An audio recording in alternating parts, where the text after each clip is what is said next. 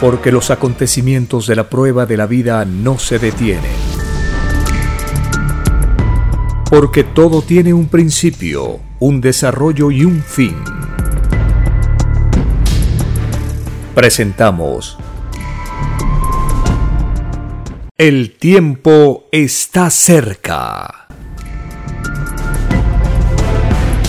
Una gran oportunidad para cambiar nuestros destinos y la vida. El cambio de costumbres provocará la caída del sistema de vida, de las leyes del oro. Los acontecimientos le salen al encuentro a las criaturas. Una nueva revelación, escrita por el primogénito solar, Alfa y Omega, se extiende por el mundo. Ciencia celeste, nueva moral, filosofía común, justicia divina. El tiempo está cerca.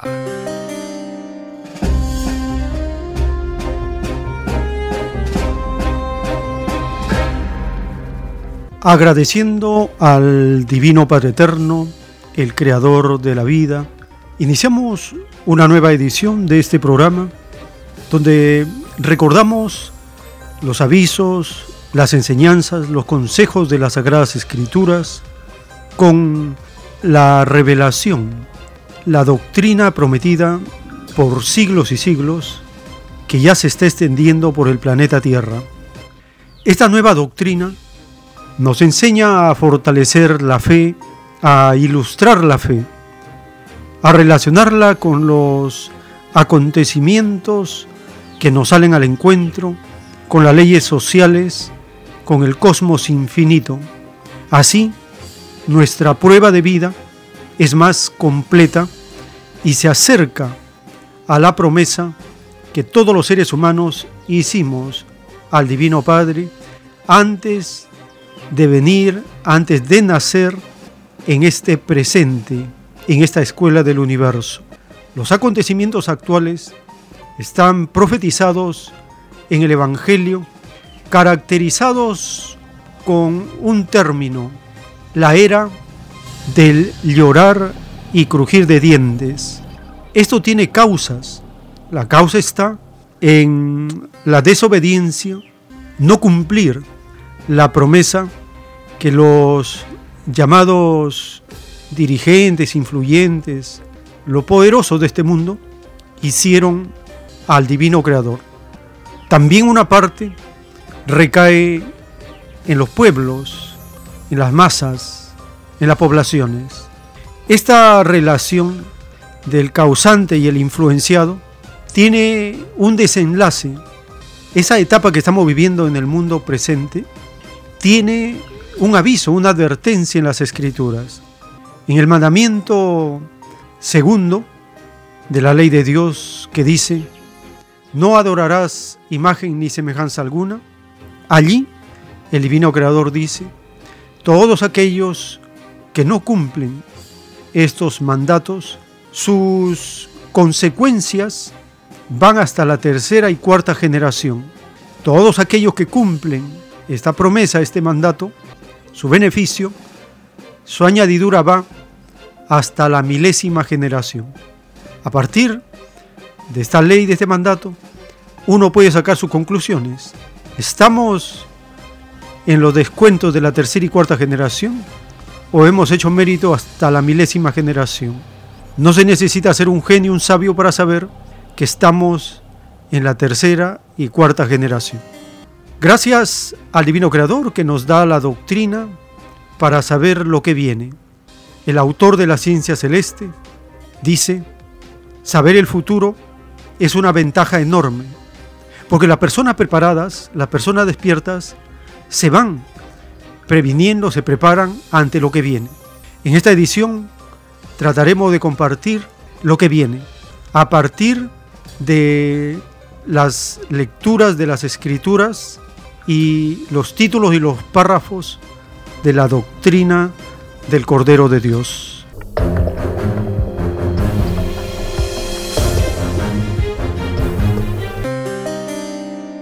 Bienvenidos. Un saludo a las familias con quienes compartimos estas informaciones, estos datos, estas notas, estos aportes que nos van llegando al 934-407-166. Este número que está a vuestro alcance para enviar aportes en texto y audio en este proyecto que está empezando a ir tomando forma, el proyecto, el borrador, como un pueblo idea, una constitución redactada por el mismo pueblo, por los humildes, por los trabajadores, por los explotados. Para ir entrando en el marco doctrinal, en el marco de la revelación, primero se piensa, luego se planifica, finalmente se ejecuta. Estos tres pasos divinos deberíamos nosotros ser conscientes en todos los eventos y sucesos que hacemos en todo momento. Este orden divino permite tener un control mental, una disciplina y así lograr lo que uno idea, lo que se imagina, visualiza y proyecta. ¿Es posible? Sí. El Divino Padre, en un párrafo de los rollos telepáticos, le dicta al primogénito solar y le dice, ¿no se os enseñó que vuestro Dios viviente es infinito? Infinito significa que todo lo imaginable lo puede de verdad os digo que quien puso en duda el infinito poder del Padre no entra al reino de los cielos. Nadie pidió rebajarle en poder en las moradas planetarias. He aquí un llorar y crujir de dientes en millones de hijos que modelaron su vida y sus costumbres a un extraño sistema de vida basado en el oro. Despreciaron un sistema de vida basado en las escrituras del Padre, porque no le dieron importancia en la forma de vivir. No idearon otro sistema de vida. Engrandecieron al oro y no al Padre. De verdad os digo que los tales vivieron una ilusión, porque no serán resucitados en carne, no volverán a ser niños, no tendrán la eternidad en esta existencia. Para ganarse la eternidad hay que engrandecer al Creador de ella, dictado por el Eterno Padre, escrito por el primogénito solar, Alfa y Omega.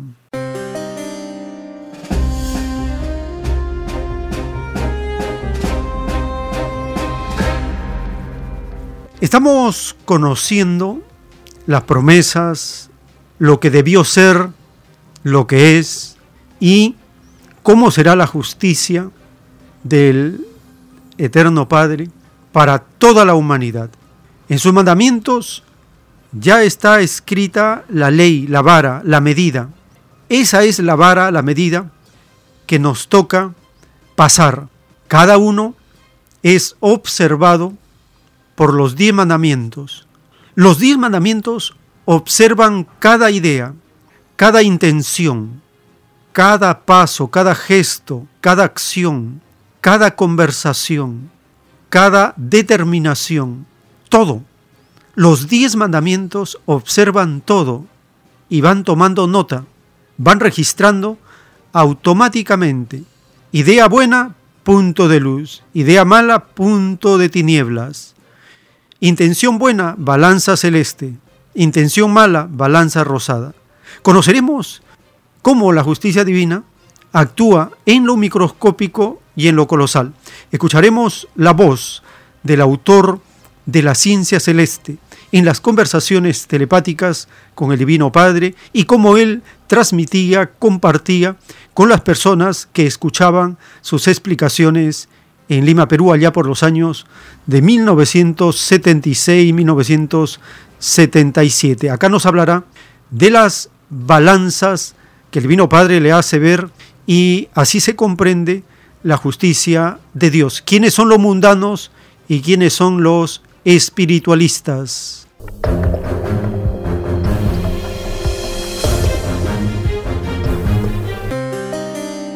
Aquí, aquí el Padre muestra dos balanzas. Estas balanzas me las hace ver el Padre en todas dimensiones, colosales en el macrocosmos y microscópicas. Hasta el microbio tiene balanzas. Como Dios está en todas partes, sus leyes están en todas partes. En la balanza celeste y la balanza rosada. La balanza celeste significa las ideas espirituales que generó la criatura en la prueba de la vida. Y la balanza rosada significa las ideas de los seres mundanos, materialistas.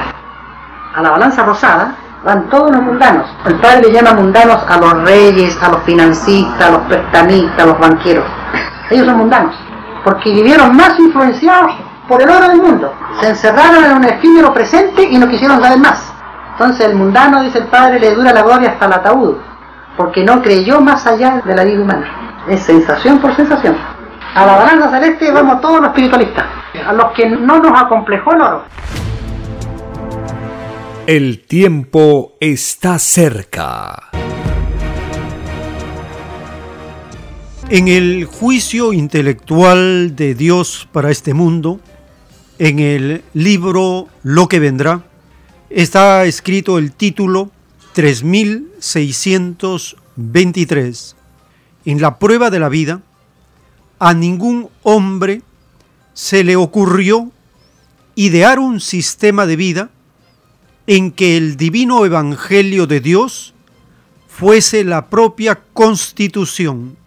Los hombres ciegos no tomaron en cuenta al que siempre debieron haber tomado, lo que significa que los hombres volvieron a perder la oportunidad de volver a ser eternos, porque al único que daba la eternidad lo despreciaron para ganarse la eternidad en los planetas de pruebas, no hay que despreciar al que da la eternidad, dictado por el Divino Padre Eterno, escrito por el primogénito solar, Alfa y Omega.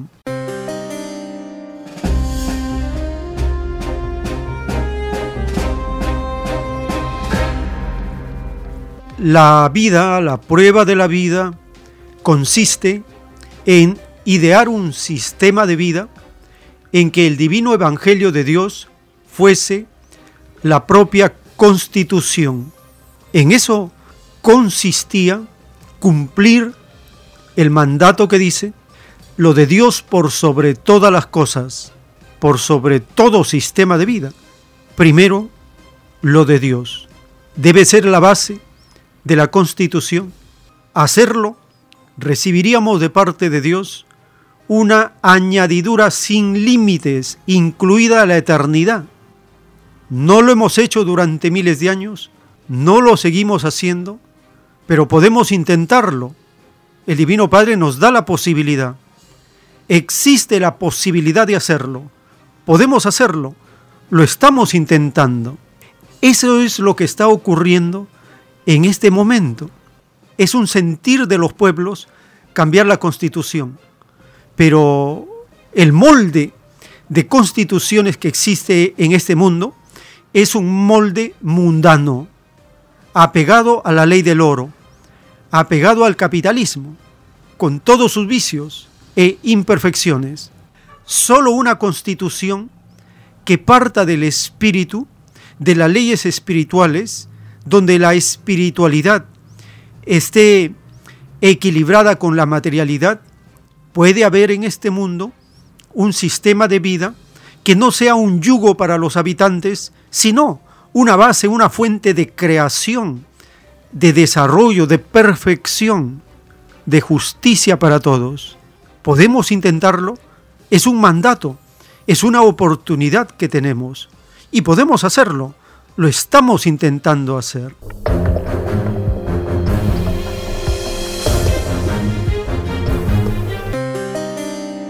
Para ir entrando a este tema de cómo un pueblo redacta su constitución, escucharemos el aporte del historiador social Gabriel Salazar Vergara del rebaño de Chile, porque allí también están con este problema, con esta iniciativa, con esta tendencia de cambiar la constitución. Escucharemos cómo la soberanía es un derecho natural del pueblo y se cumple lo anunciado en las escrituras. El Divino Padre da poder a su pueblo. Es un mandato, un derecho natural. El pueblo es el único soberano. Escucharemos con atención cómo este derecho natural, esencial del pueblo, de ser soberano, es usurpado, mal interpretado, desvirtuado por el capitalismo que hace creer a la población que participar en un proceso electoral es un derecho soberano del pueblo de elegir a sus llamadas autoridades. Descubriremos la estafa, la farsa de ese engaño que ha sido llevado durante siglos los pueblos, las naciones del mundo, porque los que inventaron el voto rápidamente pusieron candados, bloqueos y cadenas para que el pueblo siga atado y no se libere. Porque si las elecciones o el voto liberaran a los pueblos, los capitalistas lo habrían abolido, lo habrían abrogado, estaría perseguido. Pero como les conviene, le dan carta de ciudadanía. Ahora seremos más conscientes que solo ejerciendo el poder soberano del pueblo tendremos nosotros esa facultad de ejercer para beneficio del pueblo todo lo que el Divino Padre provee en la naturaleza para todas las criaturas de este mundo. Escuchemos al historiador Gabriel Salazar en una reciente entrevista en un podcast realizado donde el entrevistador le hace estas preguntas de la soberanía, de las posibilidades del cambio de constitución y existe algún ejemplo de pueblo soberano o de haber hecho asambleas soberanas que dan lugar a un cambio legítimo de constitución, el historiador Gabriel Salazar vuelve a recalcar la soberanía del pueblo.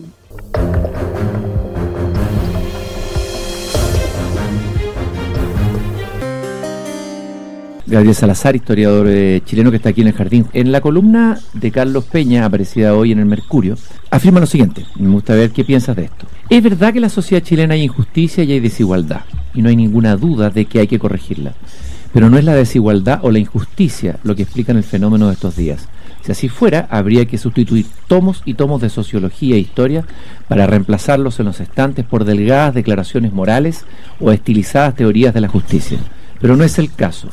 Explicar los fenómenos sociales por su contenido normativo es propio de lo que Hegel, con ánimo burlón, llamaba almas bellas, personas que creían que la sociedad y la historia se movían por las buenas causas. Eh, ¿Te sentirías parte de esas almas bellas, Gabriel?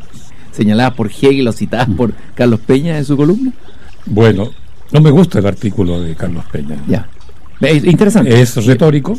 Ya. Es retórico y en última instancia está pensando que la ley tiene que dictarla como en la época de, la polis griega, ¿no? Los hombres sabios, los hombres sabios, las élites, ¿no?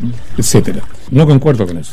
Yo pienso de que el pueblo, mejor dicho, la sociedad, la comunidad ciudadana, es la que detenta la soberanía siempre. Es un derecho humano. La comunidad tiene el derecho humano de organizarse y darse el orden social que tiene conveniente para su, qué sé yo, desarrollo y felicidad. La soberanía no radica en los políticos, no radica en el Estado, no radica ni siquiera en los hombres sabios al día de hoy. Los griegos podían ser. ¿eh? Porque la soberanía es una voluntad colectiva. ¿Y eso no se expresa en las urnas en un sistema democrático como el No, porque, porque el voto en Chile ha sido manejado de tal manera que el voto es un voto individual no deliberativo. En Chile el sistema electoral ha eliminado la deliberación ciudadana Y la deliberación ciudadana es fundamental para construir una voluntad colectiva. ¿Dónde ha ocurrido eso en la historia? Pero, en, en qué pero pensemos en Chile. No, pero para tener clara la idea Pero- un poco, ¿dónde ha ocurrido? Bueno, si, si estudiamos el sistemas origen democráticos, digo, ¿ah? de, de- de la- de las, las colonias norteamericanas, cuando se dan a sí mismos una constitución, participan todos. Basta leer lo, lo que dice Thomas Jefferson sobre estas cosas, la necesidad de la participación en la construcción de la voluntad colectiva. Además, independientemente de eso, lo que nosotros necesitamos en Chile es construir una voluntad colectiva. Y para construir voluntad colectiva se necesita deliberación, instancias de deliberación, espacios de deliberación, ¿verdad? Estructuras institucionales que nos permitan deliberar como comunidad. Ahora, muchos temen que la apertura de esos espacios, leámoslos, por ejemplo, asambleas, tú citas ahí varias asambleas de la historia, lo que, lo que finalmente el que va a tomar ahí el micrófono y el pandero son grupos más organizados, políticamente más consistentes y que van a llevar esto a finalmente una deriva o bolchevique, por decirlo, aunque sea caricaturescamente, eh, ese es el temor que está detrás de, de cuando se abre, digamos, esta caja de Pandora de la participación ciudadana. ¿Qué piensas tú de eso, Gabriel? Uno que tendemos a pensar nosotros la idea de asamblea ciudadana en función de los ejemplos que tenemos en la cabeza que son asambleas políticas. Las convenciones que cada ciertos años los partidos políticos hacen para renovar su programa, ¿verdad? O su estrategia política. Tenemos ese ejemplo, son las, las asambleas que conocemos, porque olvidamos en nuestra memoria histórica las asambleas ciudadanas legítimas que realmente de ciudadana, sin estos intereses intrapartidarios de elegir una directiva, te fijas, de mi, de mi tendencia. La historia nos muestra que las asambleas ciudadanas legítimas son las asambleas territoriales. Porque en lo territorial, la comunidad local, el vecindario, ¿verdad? Perciben los problemas y todos los perciben, hasta los niños. Entonces no hay divisionismo ideológico ni inter- intereses, porque justamente los intereses privados no surgen porque la comunidad va a defender el interés de toda la comunidad. Por eso no, no conocemos en Chile la importancia de las asambleas territoriales, conocemos la importancia de la asamblea, las convenciones políticas de los partidos, que es otro cuento totalmente distinto.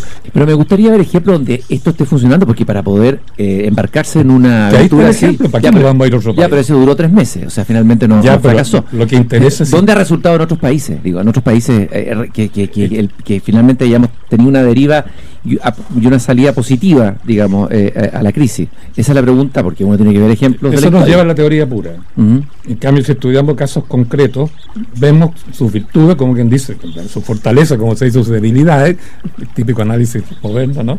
Eh, aprendemos mucho más. Porque esa asamblea, te fijas, hizo lo que debe hacer toda asamblea revolucionaria. Definió los objetivos, definió las acciones, designó las personas que iban a ejecutar el mandato soberano de la asamblea. Si esas personas que iban a ejecutar el mandato soberano de la asamblea no lo hacían bien o lo traicionaban, le quitaban el cargo, ¿no es cierto?, la revocación de cargo que se llama, y lo juzgaban.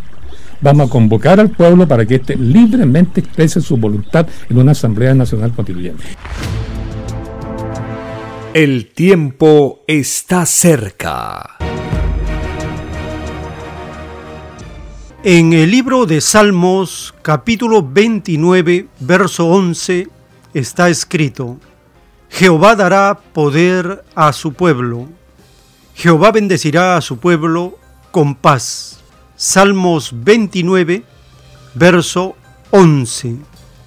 El Divino Padre Jehová da poder al pueblo, mandato de Dios, derecho soberano del pueblo. ¿Por qué los capitalistas nunca han querido, no aceptan que el pueblo tenga esta capacidad de idear y ejercer un sistema de vida para cumplir lo de Dios? Acá en un párrafo de los rollos, el divino creador nos dice la causa. De verdad os digo que veréis lo que ninguna criatura humana ha visto, porque ninguna de ellas ha entrado al reino de los cielos. Desde el mismo instante en que este mundo de carne conoció el oro, conocerlo en sí mismo, nada de importancia tendría, más codiciarlo, explotar y hasta matar por el oro es otra cosa, porque solo se gana la condena. Es lo que le ha ocurrido a este mundo. tomó por base de su sistema de vida al oro mismo y con ello condenó a toda la humanidad a no entrar al reino de los cielos, porque los creadores de este sistema de vida lo idearon no para cumplir lo del Padre por sobre todas las cosas, como lo prometieron en el reino, lo crearon impulsados por el dominio sobre los demás, por la ambición de poseerlo todo. De verdad os digo que ningún maldito, cabeza de esta bestia llamada capitalismo, quedará. Más les valdría no haber quebrantado sus propias promesas. El mundo del interés y la hipocresía que crearon será derribado, dictado por el Divino Padre Eterno, por escritura telepática, al primogénito solar, Alfa y Omega.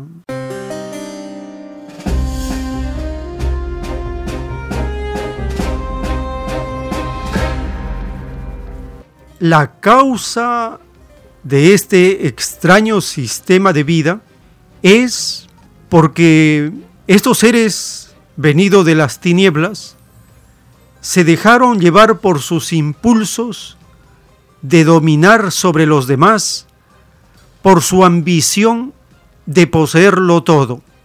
Esa es la causa, la ambición. ¿Qué nos enseña la doctrina? Que tenemos que abolir la ambición. La ambición es la causa de dramas de la humanidad, de esta pesadilla que se llama capitalismo. Dice la doctrina, no se debe confundir la ambición por el oro con las aspiraciones naturales propias de todo espíritu, de perfeccionarse, de superarse. No hay que confundir. La ambición por el oro de este puñado de capitalistas que en todo el planeta son 666 hombres, esa es la causa, esa es la causa del drama de la humanidad. Estamos recibiendo sus aportes al 934-407-166 en texto y audio para ir avanzando en la forma, la estructura que se va llenando con los datos y los aportes que cada día, cada semana se viene haciendo a este proyecto, a este borrador, a este idear una nueva constitución hecha por los explotados. Hemos recibido desde el norte de Perú un aporte en audio que compartimos.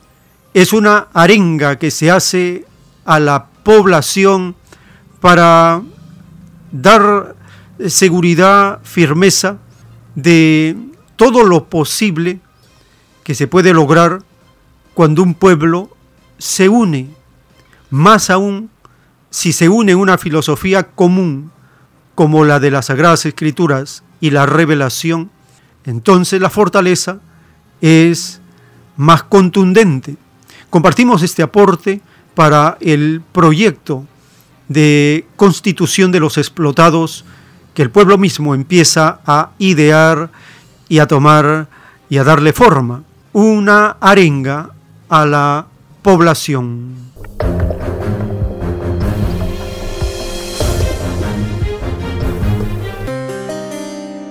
Sino ayudar a todos si fuera posible, judíos y gentiles, blancos o negros.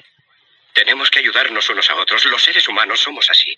Queremos hacer felices a los demás, no hacerlos desgraciados. No queremos odiar ni despreciar a nadie. En este mundo hay sitio para todos. La buena tierra es rica y puede alimentar a todos los seres. El camino de la vida puede ser libre y hermoso, pero lo hemos perdido. La codicia ha envenenado las almas, ha levantado barreras de odio, nos ha empujado hacia la miseria y las matanzas. Hemos progresado muy deprisa, pero nos hemos encarcelado nosotros. El maquinismo que crea abundancia nos deja en la necesidad. Nuestro conocimiento nos ha hecho cínicos, nuestra inteligencia duros y secos.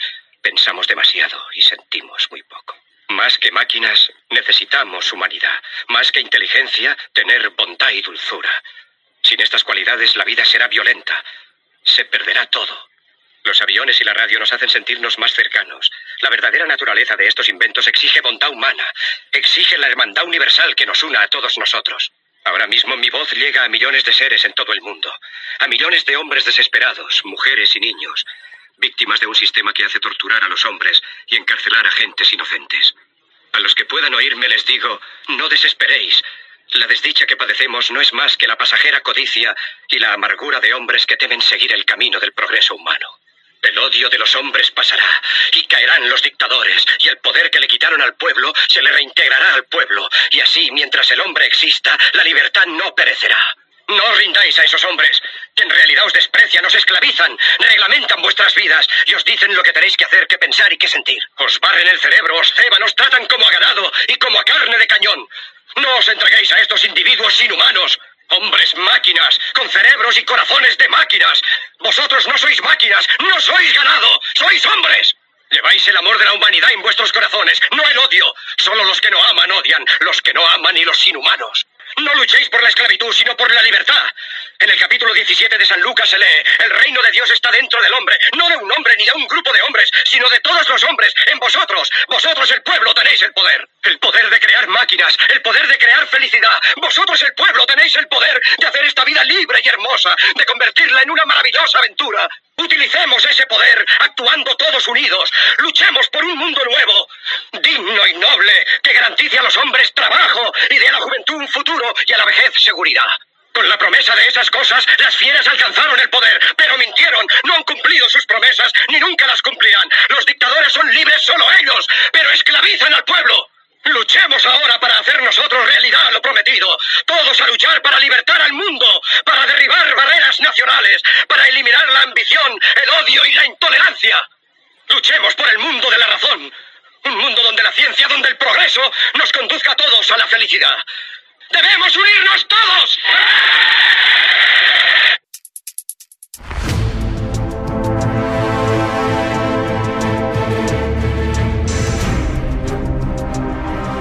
El tiempo está cerca.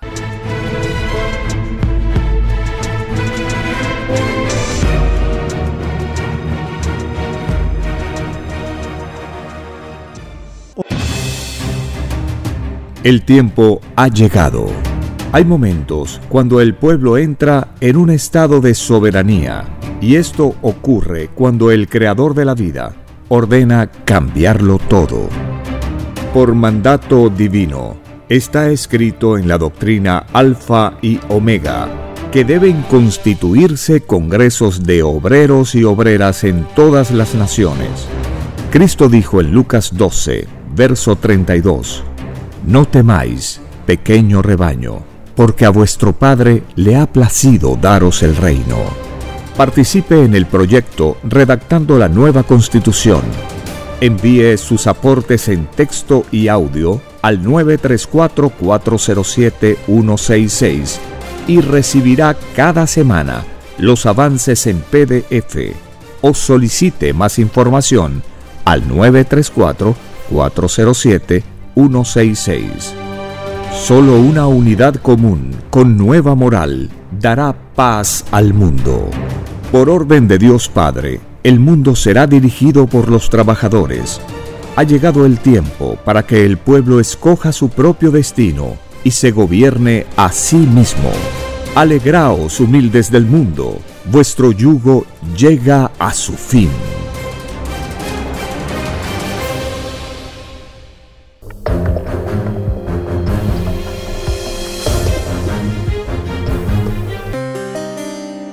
Otro aporte que nos llega al 934407166. Un hermano del Callao envía su mensaje.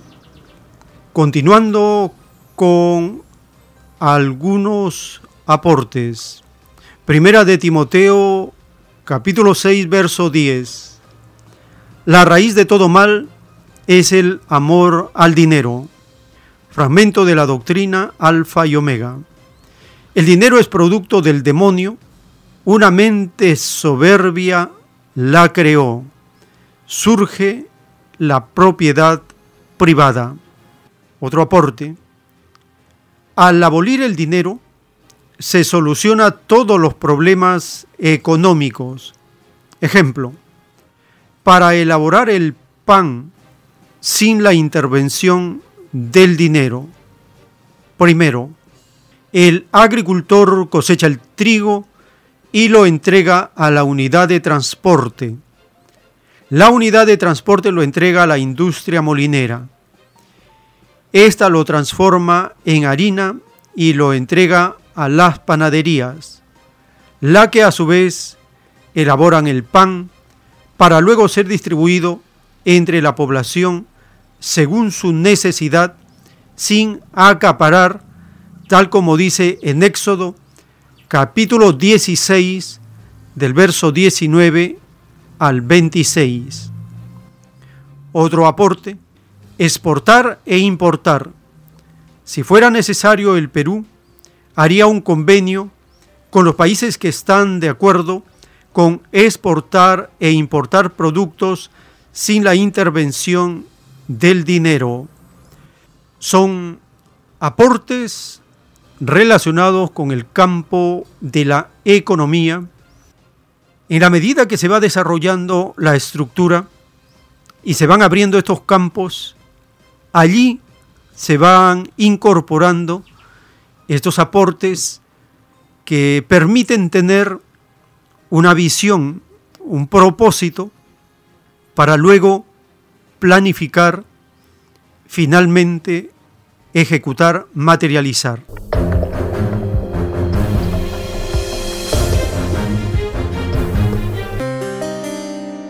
Hay un párrafo de los rollos del Cordero de Dios donde el divino creador nos dice, de verdad os digo que es más fácil que entre al reino de los cielos un obrero a que entre un político. El primero está más cerca del mérito en el Padre. El segundo está influenciado por conceptos mundanos creados por hombres. La cualidad y la calidad del primero compromete a las leyes de la eternidad. La cualidad y calidad del segundo se compromete con lo efímero, con lo que es pasajero. Todo lo mundano lo es. La llamada política del materialismo es efímera. La llegada de la revelación pone fin a este reinado que jamás debió haber existido. Nada que no tomó en cuenta lo del Padre debió haber existido. Todos los que idearon psicologías ajenas a las escrituras y los mandamientos del Padre son los árboles que no plantó el Padre y de raíz serán arrancadas de la evolución humana. Dictado por el Divino Padre Eterno, escrito por el primogénito solar, Alfa y Omega.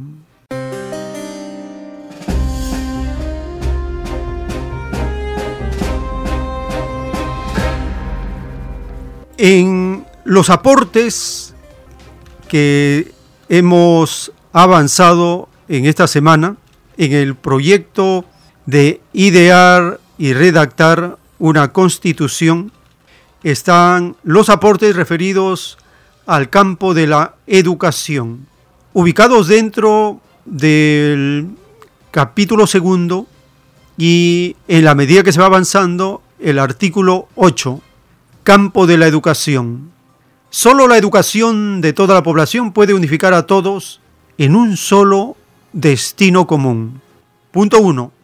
Lograr una educación unificada basada en las sagradas escrituras permite a la sociedad avanzar rápidamente en la comprensión de las leyes de la naturaleza y en armonía con ella, lograr una civilización de elevada espiritualidad y perfeccionamiento físico en equilibrio, sin descuidar lo interior del exterior. Punto número 2. La educación mundial debe dar la debida importancia a la causa de la desconfianza entre los seres, porque de esta desconfianza los explotadores sacan ganancias. Punto 3. El pueblo, los humildes, deben tener la mejor de las educaciones, la mejor instrucción, los mejores maestros, los mejores centros de estudio y los mejores métodos de educación. Todos los medios de comunicación estarán al servicio del aumento de la sabiduría colectiva. El conocimiento no tiene límites. Nadie debe limitar ni limitarse. Punto 4. Es deber y derecho de todos censurar, bloquear y aislar toda información falsa y todo lo que contiene inmoralidad. Las clases de educación terrestre en la verdad nos harán libres de caer en el flagelo de la mentira, que es propia de los orgullosos del intelecto del llamado mundo intelectual del sistema capitalista. Punto 5. Todo padre y madre tienen el deber de velar por la primera educación y costumbres de sus hijos, porque deben ser modelos de virtud y disciplina, eliminando la dispersión mental desde niños. Punto 6. La nueva generación de seres en el planeta traen ideas e ideales más revolucionarios. Por tanto, la educación o cultura tienen que actualizarse. No se perpetuarán costumbres, tradiciones, creencias, ritos, etcétera, que no aporten nada a la felicidad colectiva y al perfeccionamiento espiritual de los seres humanos. Punto 7. La nueva educación debe ser para todos. Cada criatura humana debe ser un filósofo futurista con proyección mental al universo. La naturaleza no se detiene, tampoco debe detenerse el avance mental de las grandes masas. Punto 8. La nueva educación forma seres progresistas que siembran la semilla de la unidad planetaria.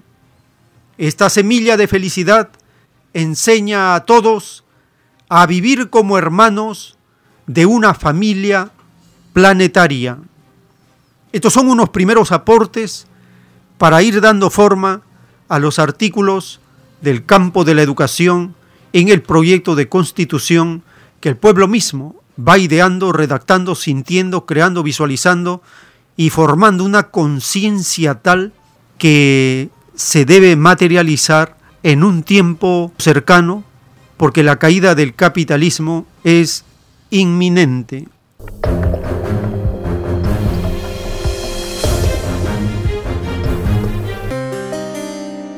Otros aportes que se ha ido ordenando en esta estructura del proyecto de constitución son los aportes referidos al campo de la economía, ordenados dentro del capítulo 3 y empezando con el artículo 9. La economía del mundo debe ser de abundancia igualitaria para todos, porque la naturaleza da en abundancia para todos por igual. Punto 1. Los trabajadores al producir la riqueza tienen el derecho de controlarla todas las finanzas y la economía estará bajo control de los trabajadores, así las cuentas estarán equilibradas. Punto 2. No habrá ninguna necesidad de endeudarse, porque el ideal y el pensar del pueblo de valerse y crear por sí mismos otorga orden mental, economía y disciplina. Punto 3 Primero se piensa, luego se planifica y finalmente se ejecuta. Estas acciones permiten al pueblo no perder nada de energía es la ley esencial de toda economía. Punto 4. Se abolirá la ambición. Por este complejo surgen los verdugos económicos del pueblo, de las hijas e hijos del honrado trabajo. Al desaparecer esta lacra corrupta, se acabará la injusta lucha económica que desequilibra la economía planetaria. Punto 5. Se acabará el gasto improductivo de la fuerza, que consume gran parte de la economía de la nación. Es un robo al esfuerzo de los trabajadores, porque malgastar lo que a otros costó es un robo ante la justicia divina. Punto 6. Estamos compartiendo los aportes para el campo económico. Punto 6. Ante la caída inminente del sistema de vida del oro llamado capitalismo, la humanidad entrará en una etapa del trueque, de cambiar una cosa por otra según las necesidades. Se creará temporalmente un sistema de vida basado en trueques igualitarios. Punto 7. Se inicia un nuevo concepto de propiedad, un concepto que no viola la ley ni la moral de los mandamientos. Se inicia la era de mitad y mitad y con tendencia al trueque, porque el dinero desaparecerá del mundo. Punto 8. Del sistema basado en el oro salen todas las calamidades de este mundo, porque se mira a los seres humanos como máquinas de producción y no como criaturas de Dios. Una nueva economía basada en el trabajo colectivo y dar a cada uno según su necesidad será la clave y el fundamento del éxito y de no violar ni la ley de Dios, ni la moral, ni la justicia.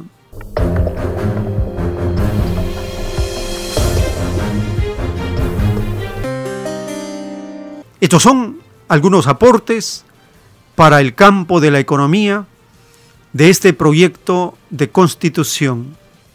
Cuando empezamos este proyecto hace cuatro semanas, hace un mes, no teníamos ni idea de cómo iba a ir tomando cuerpo, forma esta estructura.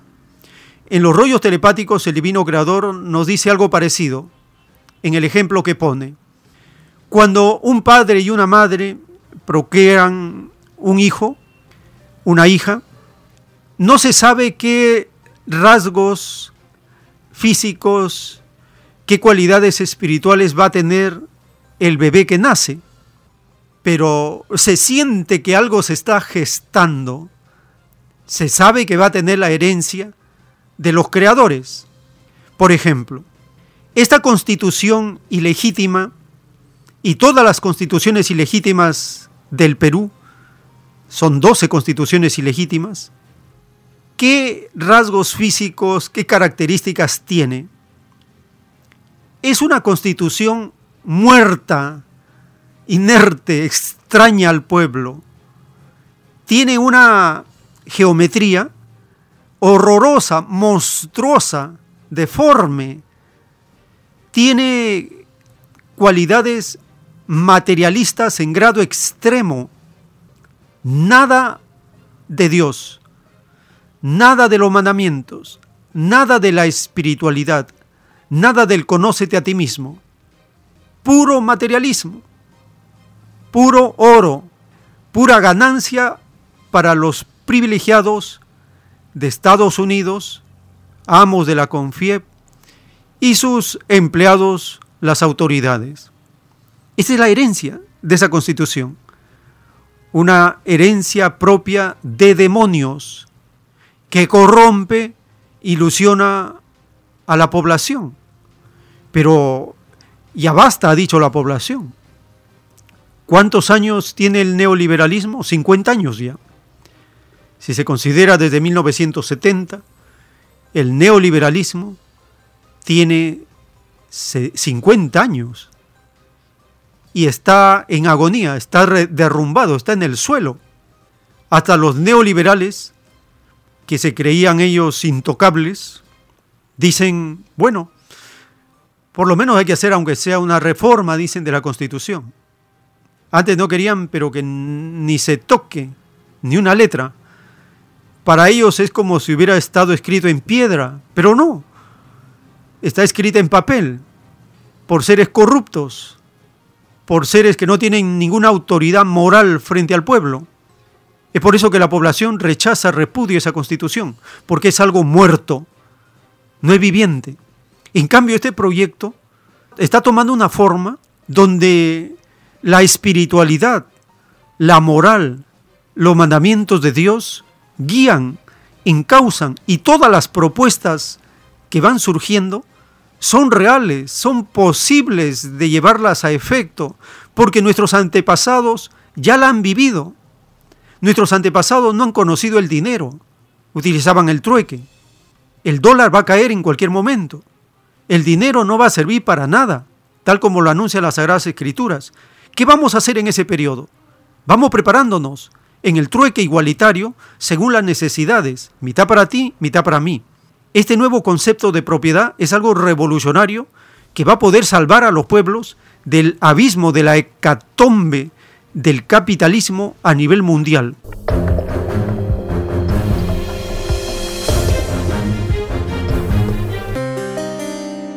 La China ya se está preparando.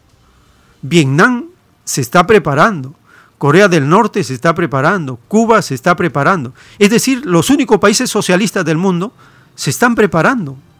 Y los demás países del capitalismo estamos abandonados. Pero la doctrina del Cordero de Dios nos va avisando, nos viene alertando desde hace 50 años de lo que viene, de lo que ya está ocurriendo en este momento.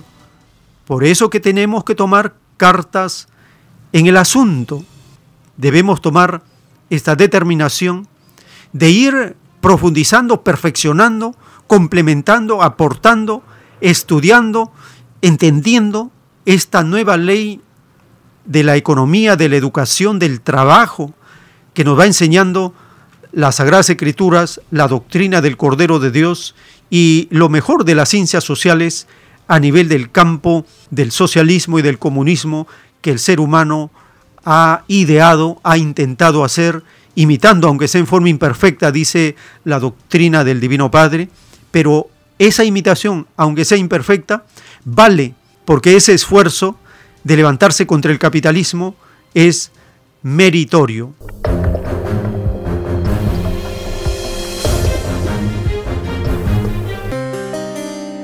Estamos compartiendo en estas ediciones los avances el compartir el derecho, el fundamento del derecho divino, derecho humano, de todo el poder inmenso que yace en el pueblo. El poder territorial es algo que necesitamos desarrollarlo y ejercerlo porque ahí están los gérmenes del poder popular, del nuevo sistema, del gobierno de los trabajadores, del Congreso de los Trabajadores, de la constitución de los explotados, porque esa es una forma para entrar a vislumbrar un nuevo mundo, tal como lo promete la doctrina del Divino Padre y la divina revelación.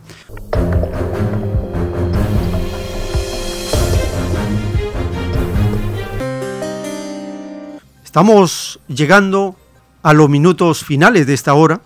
Tenemos todavía que compartir esta gran oportunidad que se nos presenta de tener un teléfono a vuestra disposición. Escriba, apunte, coloque en sus contactos el 934 407 166 934 407 166. Este número, utilizarlo como una plataforma para que las grandes inteligencias del pueblo tengan su expresión Porque imagínese que borran este compartir del PDF que estamos haciendo. Imagine que lo borran. Pero como se ha distribuido a muchas inteligencias, se vuelve otra vez a activar y se sigue compartiendo. Eso se llama la cadena de bloques. Nadie lo puede borrar. No se puede borrar. Basta que usted lo copie y basta que usted, si es más dedicado, comience a escribir en un cuaderno, comienza a escribir, comienza a pasar este borrador a un cuaderno, va a sentir una sabiduría, un fortalecimiento de su espíritu, porque es el Divino Padre el que se expresa, se manifiesta desde las primeras letras, desde los primeros títulos, desde los primeros capítulos, desde los primeros artículos, es el Divino Padre el que está presente. Y ese poder, como dice los rollos del Cordero de Dios, derriba cualquier yugo. No pueden contra la fe. No se puede contra la fe de un pueblo, no se puede. Ese es el poder que está empezando a germinar.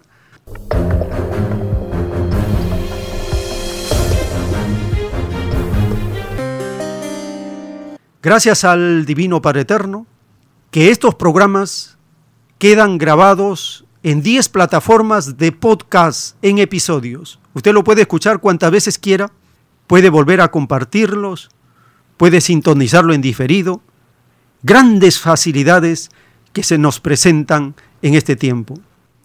En unos momentos, por la gracia del Divino Padre Eterno, continuaremos.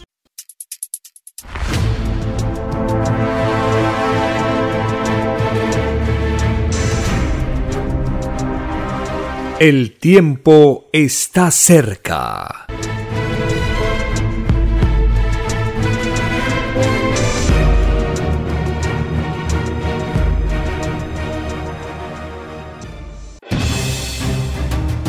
El tiempo ha llegado.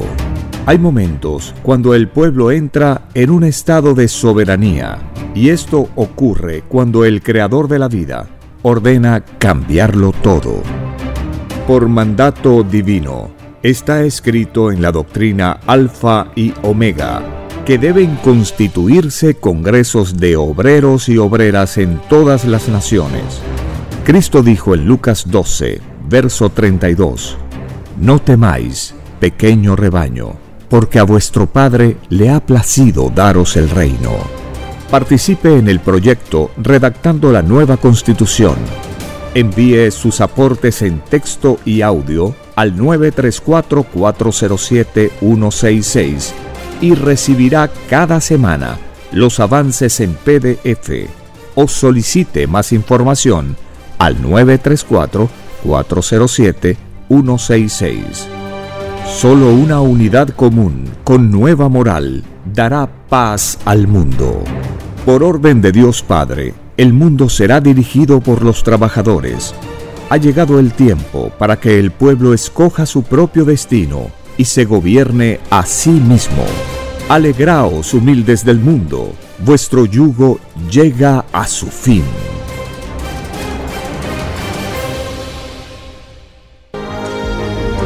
Lea la maravillosa ciencia celeste y conozca su propio origen galáctico y su destino. Alfa y Omega. Todos los enigmas de la prueba de la vida se revelarán. He aquí que al extenderse la nueva revelación, se irá desmoronando la falsa historia de este mundo.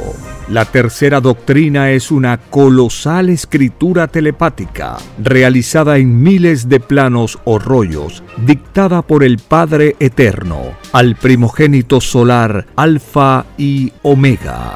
Conozca la nueva biblioteca digital y descargue gratis los libros electrónicos del sitio www.alfayomega.com. Lea la nueva revelación que une la fe ilustrada con las leyes sociales y el cosmos infinito. Es Radio Cielo, una nueva era de la radio en el Perú. Programación de avanzada para todos. Es Radio Cielo,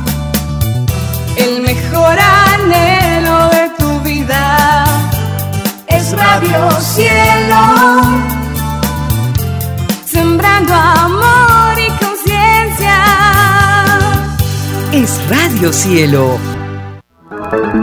Ahora, tu radio favorita, Cielo, llega a todo el mundo. Visítanos e interactúa con todos tus conductores de la variedad de programas que ofrece tu radio Cielo. Radio Cielo en la red. Ingresa a la www.radiocielo.com.pe y desde tu teléfono móvil, interactúa con nosotros. Radio Cielo, a la vanguardia de la tecnología. tecnología. Cielo.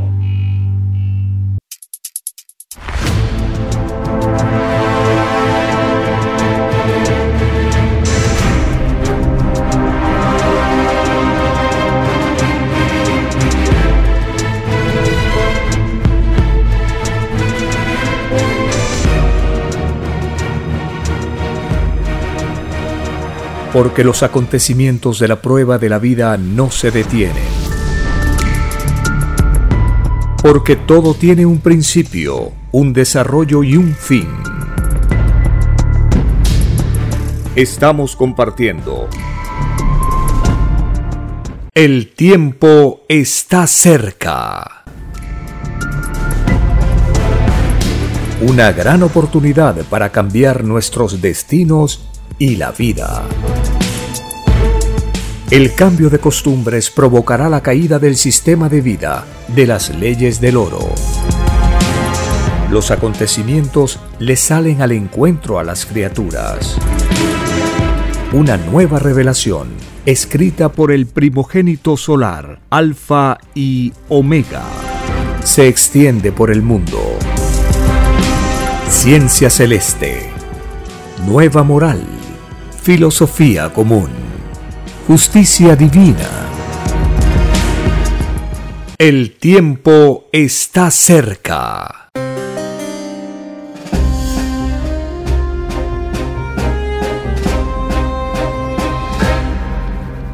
Gracias al Divino Creador de todas las cosas, estamos compartiendo estas informaciones. En el juicio intelectual de Dios para este mundo, en el libro Lo que vendrá, está escrito el título 3622. En la prueba de la vida, cada roca nacida en cada uno tuvo tres causas. Una fue la propia evolución que traía el espíritu para la prueba de la vida. La otra fue la herencia que le dieron sus padres y la tercera causa fue el propio abandono que tuvo la criatura en la prueba de la vida. Es por esto es que fue escrito, todo espíritu duerme. Casi todos se durmieron con respecto a sus derechos. Y los derechos humanos estaban escritos en el divino evangelio de Dios. Y los hombres ilusionados en lo efímero no se dieron cuenta, dictado por el Divino Padre Eterno por escritura telepática al primogénito solar, Alfa y Omega.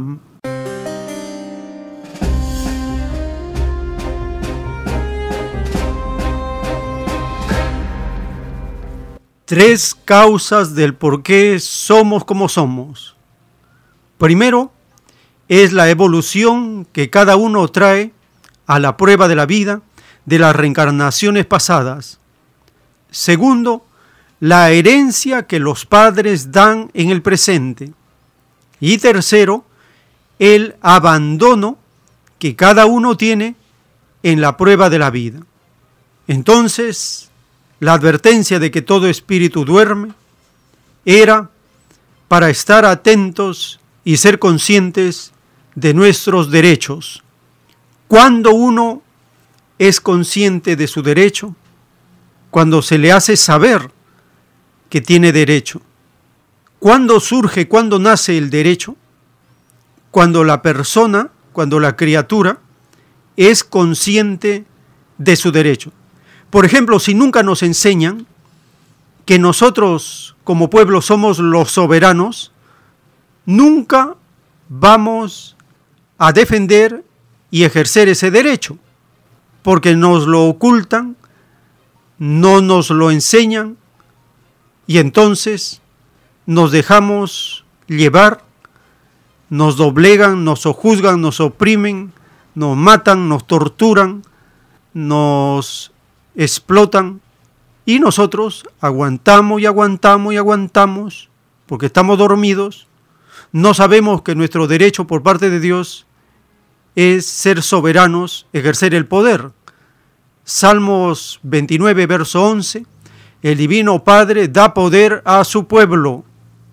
Ahí está el mandato de Dios. No dice que el Divino Padre da poder a los ricos, a los explotadores, a los ambiciosos, a los emperadores, a los reyes, a los magnates. No, al pueblo. ¿Quién es el pueblo? Pueblo en ciencia celeste significa justicia. Los más justos de una población, eso representa el pueblo.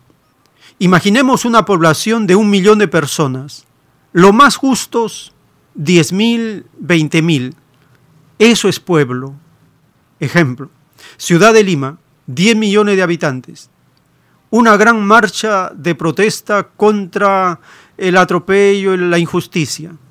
¿Cuántos salen? 10 mil, 20 mil, 30 mil máximo, 50 mil. Esa minoría es pueblo, pero poca levadura, como dijo Cristo, hace fermentar la masa, la población. El pueblo tiene el poder por mandato de Dios. La soberanía radica en el pueblo. Este primer derecho da lugar a la igualdad, porque una vez que se ejerce el poder, se puede ejercer para que la igualdad sea la base, o se puede ejercer para que la desigualdad sea la base. El capitalismo ejerce un poder para imponer la desigualdad.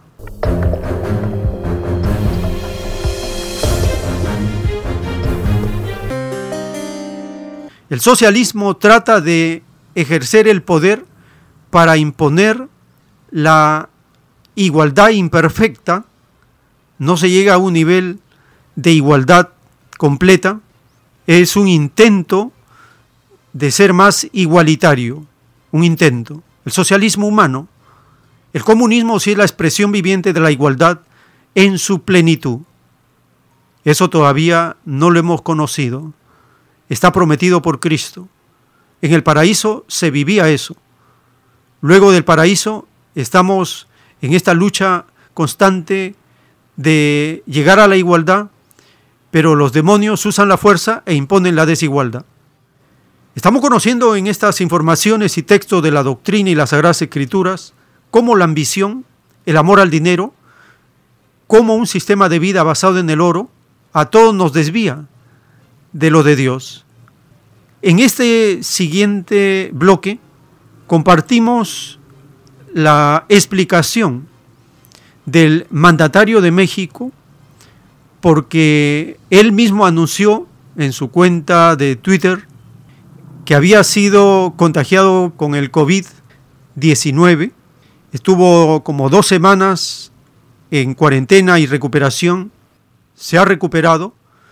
Y en su primera presentación de esta semana a los periodistas, lo primero que fue es responder por las preguntas que le decían cómo se siente, cómo fue su recuperación, por qué se contagió, si ya se vacunó, si se va a vacunar. Y él ha respondido diciendo que se ha contagiado como cualquier mexicano que se contagia, porque él tiene que trabajar todos los días como cualquier mexicano, como cualquier poblador, a pesar de que se ha cuidado con la distancia y... ¿Por qué no se ha vacunado? Le ha dicho, porque esa triquiñuela que usan los presidentes para ser los primeros en vacunarse no va conmigo, ha dicho. Yo respeto primero a los que deben vacunarse con mayor urgencia que un presidente. Escuchemos cómo este mandatario progresista le dice a los derechistas que su Dios es el oro, que su Dios es el dinero, que su doctrina es la hipocresía, la misma hipocresía de los fariseos, les dice que él se va a vacunar cuando los médicos le indiquen y si es que es necesario porque al tener COVID está inmunizado por un tiempo y le preguntan si se va a poner tapabocas, dice que no. Él se va a poner tapabocas cuando acabe la corrupción. Entonces escuchemos la forma como este mandatario progresista dentro del campo de la socialdemocracia radical le preguntan acerca de las medidas que tiene su gobierno frente a esta pandemia y él dice que en México está prohibido prohibir durante su gobierno, está prohibido prohibir. No ha decretado toque de queda en ningún día durante todo este periodo de la cuarentena. Y lo que está pidiendo es que la población tome en forma voluntaria las recomendaciones que da el gobierno y los científicos en México. Estamos entonces ante actitudes de este mandatario socialdemócrata radical, como está enfrentado a los extremistas neoliberales y todos los días en sus conferencias mañaneras le saca su suciedad, su podredumbre a los demonios neoliberales que han destruido, de la misma manera que han destruido en el Perú estos demonios neoliberales, la educación, la salud, el trabajo y la cohesión del pueblo, porque han priorizado el individualismo sobre lo colectivo. Y esa es una aberración de los demonios capitalistas. En esta primera parte el mandatario de México explica por qué se contagió de COVID-19.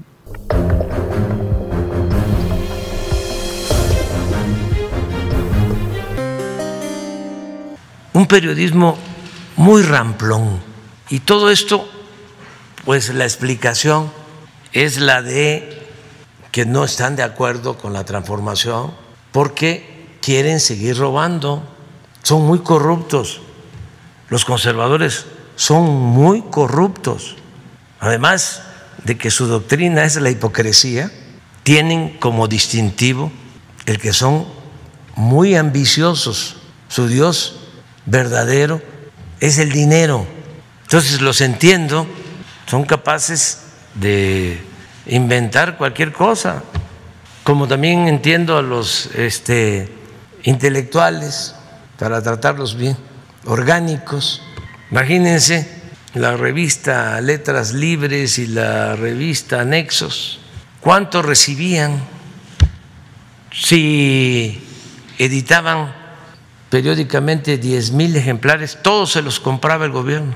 Pero no solo eso, vendían libros, tenían pues el control de toda la intelectualidad para poder recibir una beca un apoyo, se tenía que estar bien con los dos jefes de jefes, Aguilar Camín o Enrique Krause. Y de ahí dependían todos, como la intelectualidad en el porfiriato, aunque era de mejor nivel aquella.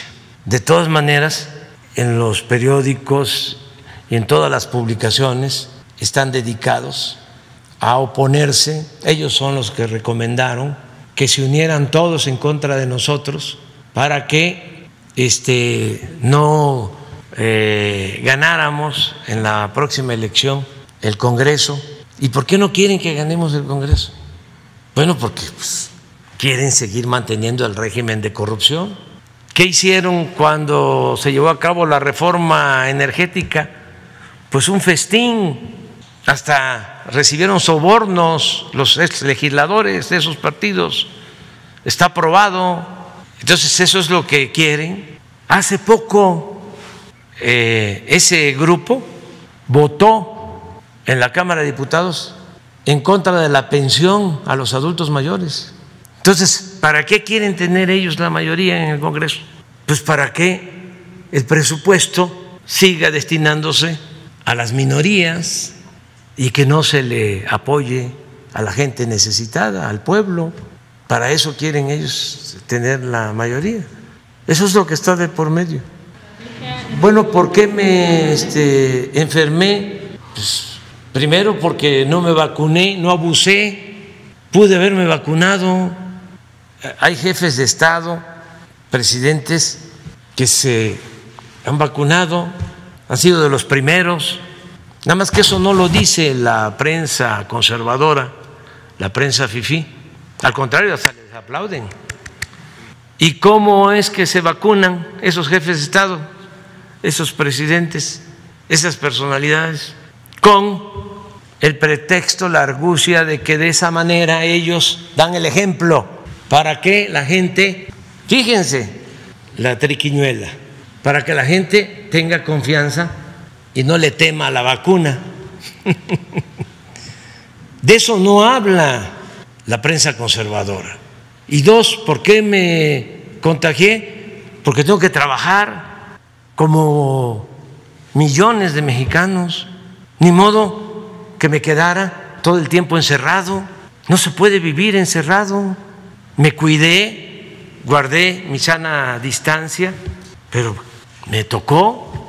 Afortunadamente salí adelante. Entonces, los vamos a seguir enfrentando.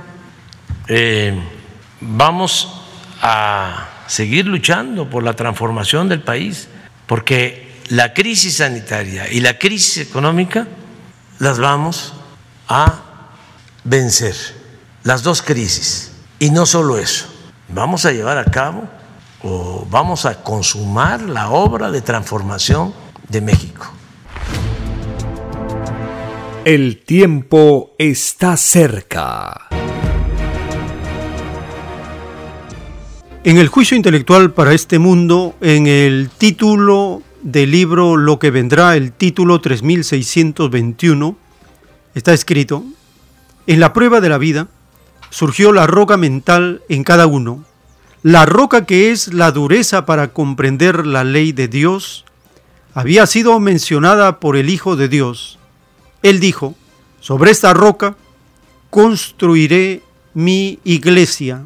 Al decirlo, el Hijo primogénito se adelantó a la futura actuación que tendría la humanidad con el correr de los siglos. Sabía de su caída, sabía que los hombres se dividirían en extrañas formas de fe que nada tenían que ver con su divina doctrina, dictado por el Divino Padre Eterno, escrito por el primogénito solar, Alfa y Omega.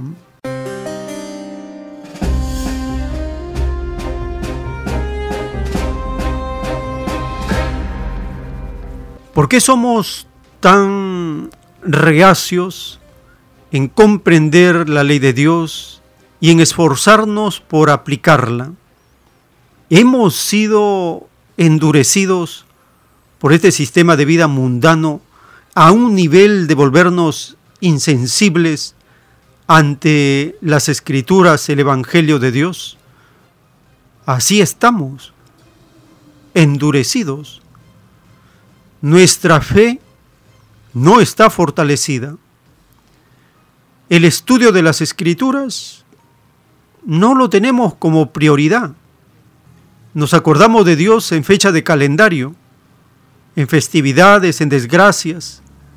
No tenemos esa actitud que un ser espiritual tiene a flor de piel, el contacto con Dios a través de las escrituras, a través del conocimiento. Esta roca mental de cada uno es pulverizada por la doctrina del Cordero de Dios. Nos despierta, nos hace salir de la ilusión, nos dice lo que debió ser, lo que puede ser, lo que debemos hacer. Y esa actitud parte por la voluntad a hacer las cosas en forma voluntaria, no obligados. El Divino Padre Eterno no obliga a nadie, porque es infinito, no tiene necesidad de obligar a nadie, no ruega a nadie. Al Divino Padre se le pide y Él concede. Así es la ley. No imponer, no obligar, no condicionar, no coactar, no coartar, nada que sea con el uso de la fuerza. El uso de la fuerza representa un primitivismo. Los que usan la fuerza son primitivos. Los capitalistas, con su filosofía de fuerza, son primitivos. Sin la fuerza no son nada. Todo lo quieren hacer con la fuerza. Su mente no da para idear una forma donde no se obligue a nadie. Escucharemos en esta segunda parte la versión, la explicación del mandatario socialdemócrata radical de México, explicar por qué él no se va a poner el cubrebocas, el barbijo, el tapabocas, ¿por qué no se va a poner?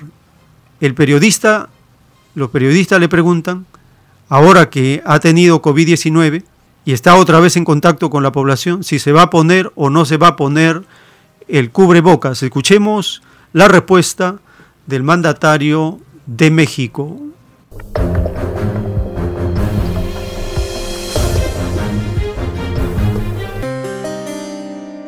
Gracias, buenos días. Este, Carlos Tomasini del sitio de noticias códigolibre.mx.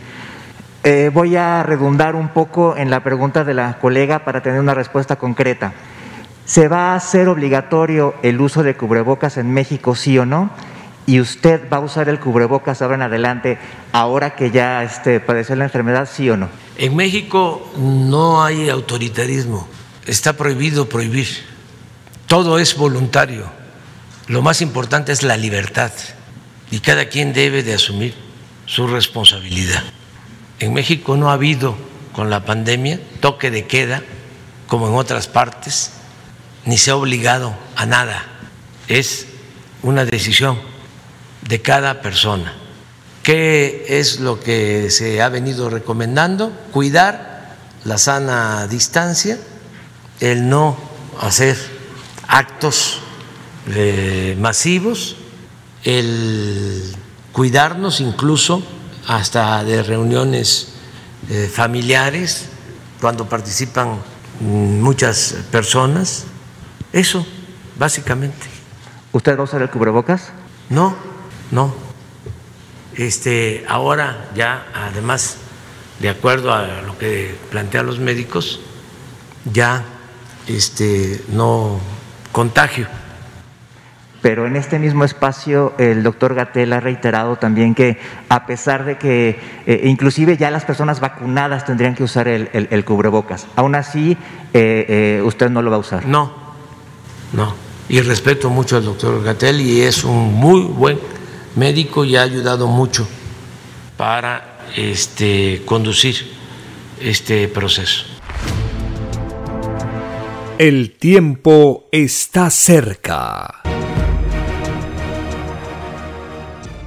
En el juicio intelectual de Dios para este mundo, en el libro Lo que vendrá, está escrito el título 239.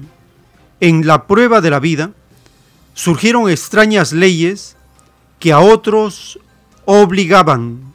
Los creadores de las leyes en la prueba de la vida tendrán un divino juicio en que a ellos también se les obligará a aceptarlo la obligación impuesta a otros no debió haber existido en la prueba de la vida, porque nadie pidió a Dios obligar a otro. La extraña obligación impuesta es producto de un extraño y desconocido sistema de vida que nadie pidió en el reino de los cielos. Es más fácil que entren al reino de Dios los que cumplieron sus pruebas con amor y que a nadie obligaron a que puedan entrar los que impusieron la extraña obligación salida de hombres, dictado por el Divino Padre Eterno por escritura telepática al primogénito solar, Alfa y Omega.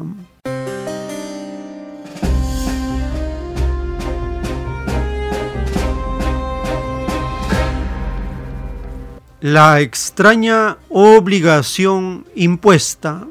Si un gobierno impone obligaciones, se condena. No tiene mandato de Dios. Está atropellando los derechos humanos dados por Dios. Nadie pidió obligar a nadie, porque todos pedimos que la prueba de la vida se cumpliría con leyes de amor, con razonamiento, con voluntad propia, nada de obligación. En relación con las vacunas, la obligación directa o indirecta pesa sobre los pobladores. Lo aberrante de este proceso es que los llamados mandatarios son los primeros en vacunarse. Lo hizo el demonio Vizcarra, se vacunó, ha sido descubierto que fue vacunado. El demonio Piñera, estos días de Chile, hizo alarde que se había vacunado y la televisión lo muestra vacunándose. El neoliberal de Perú también se ha vacunado. Y así muchos, haciendo uso de un extraño privilegio de ser los primeros en querer salvar su vida, recurren a esta farsa de querer dar ejemplo a lo demás, confianza a lo demás.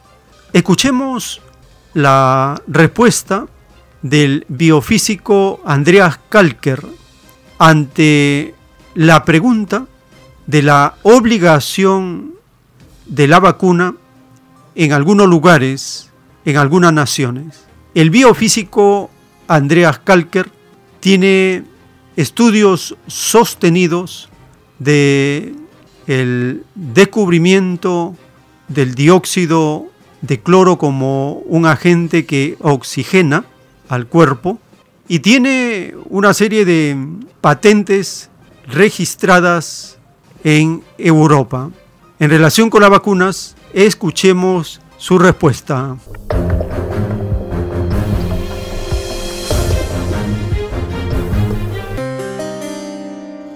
Hay que entender en las dos cosas. Uno, la sustancia y otro es el efecto que hace la sustancia. Entonces, si llegas muy rápido, tú eliminas la sustancia, así no puede hacer efectos. Es una cosa muy diferente a cuando ya te han vacunado y los efectos ya han sido causados en el cuerpo. Es una, es una cosa muy diferente. Entonces, si tú inocuas la sustancia, nada más inyectar sería una cosa. Esto es lo que se está mirando. La otra cosa es que cuando ya el cuerpo está afectado, entonces la cosa es mucho más difícil, porque si la vacuna afecta a células neurológicas, y eso es lo que parece ser, entonces cuando tú tienes células neurológicas y estos están muertos, ya no reviven, es como el Alzheimer, tú puedes pararlo, pero no puedes retrohacerlo. Entonces, ese es el, tema de la cuestión, ese es el gran problema. O sea, tenemos o la inocuación de la sustancia en sí o tenemos, vamos a decir, la reparación del daño que ha causado. Son dos cosas muy diferentes. Ajá. Sí. Me gustaría agregar, porque la pregunta fue si me obligan a vacunarme. No tenemos por qué aceptar como obligatoria. Es, debe de ser, según todas las leyes que nos rigen, voluntaria. Se llaman apartado 6, o sea, perdón, parágrafo 6, apartado 3 de la Declaración de Nuremberg, donde los nazis, los médicos nazis han sido fusilados por inyectar algo de manera eh, sin consentimiento. Es decir, la persona que le quiere inyectar en este momento le dicen, parágrafo 6, apartado 3, Nuremberg, usted le voy a perseguir hasta la muerte con tal de, van a, le van a fusilar como los nazis de Nuremberg porque están inyectando algo que no es legal. Ojo, esto va por la persona. La persona, en este caso los nazis, en su momento, se estaban excusando. No, no, era una, era una orden que nos dieron de arriba. No vale. Precisamente es personal. Es decir, todo enfermera, todo médico que inyecta algo a una persona sin consentimiento se hace responsable en este caso si está en Nuremberg. Es decir, que no es que vas a denunciar la, la ministra, no, el médico o la enfermera o la persona que te inyecta. Y esto no prescribe jamás, ni tiene asilo jamás. Y algo más que yo quería decir allí, no, no solamente que debe ser voluntario, pero además sin medidas coercitivas de terceros para de manera indirecta obligarte, por ejemplo, para subirme en un avión, tu certificado de vacunación. Eso es una, medida coercitiva de terceros que tampoco puede existir, porque así no, porque los gobiernos pueden decir, muy bien, se quiere vacunar o no se quiere vacunar, respetamos, pero luego cuando yo voy a, matricular a mis hijos a la escuela, o yo, o yo voy a viajar, o yo cualquier cosa, o me voy a operar, si no tengo el certificado de vacunación, no lo puedo hacer. Eso es también importante tenerlo en cuenta, porque no puede haber ningún tipo de medidas coercitivas.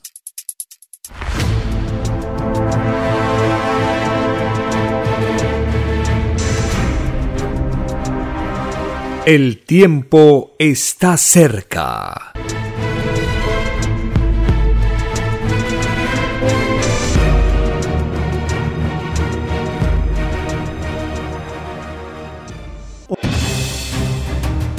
El tiempo ha llegado. Hay momentos cuando el pueblo entra en un estado de soberanía y esto ocurre cuando el creador de la vida ordena cambiarlo todo por mandato divino. Está escrito en la doctrina Alfa y Omega que deben constituirse congresos de obreros y obreras en todas las naciones. Cristo dijo en Lucas 12, verso 32, No temáis, pequeño rebaño, porque a vuestro Padre le ha placido daros el reino. Participe en el proyecto redactando la nueva constitución Envíe sus aportes en texto y audio al 934-407-166 y recibirá cada semana los avances en PDF o solicite más información al 934-407-166. Solo una unidad común con nueva moral dará paz al mundo. Por orden de Dios Padre, el mundo será dirigido por los trabajadores. Ha llegado el tiempo para que el pueblo escoja su propio destino y se gobierne a sí mismo. Alegraos, humildes del mundo, vuestro yugo llega a su fin.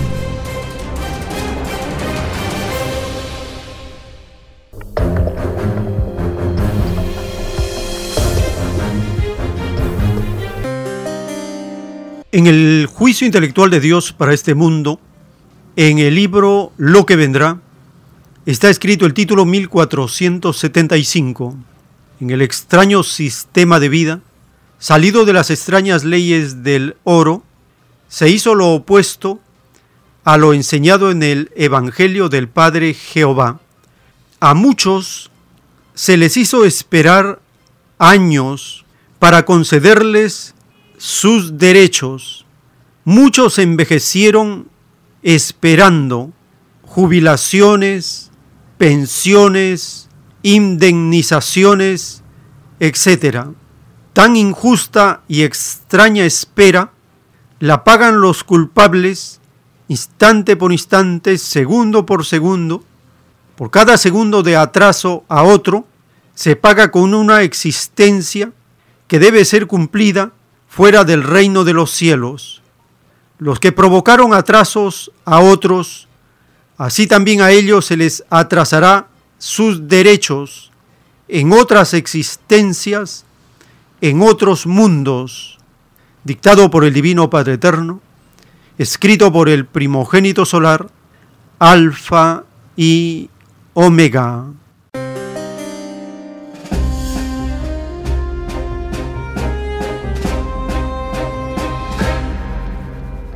El extraño Tribunal Constitucional de Perú falló afectando a los pensionistas en Perú.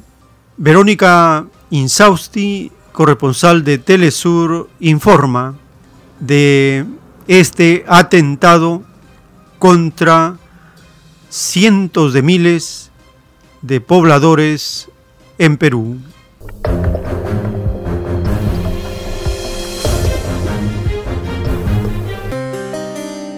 En Perú, más de medio millón de trabajadores que aportaron al Sistema Nacional de Pensiones no verán su dinero tras el fallo del Tribunal Constitucional declarando improcedente la ley 31.083 que pretendía devolver los aportes a los jubilados que no alcanzaron a contribuir al fondo durante 20 años. Veamos el informe.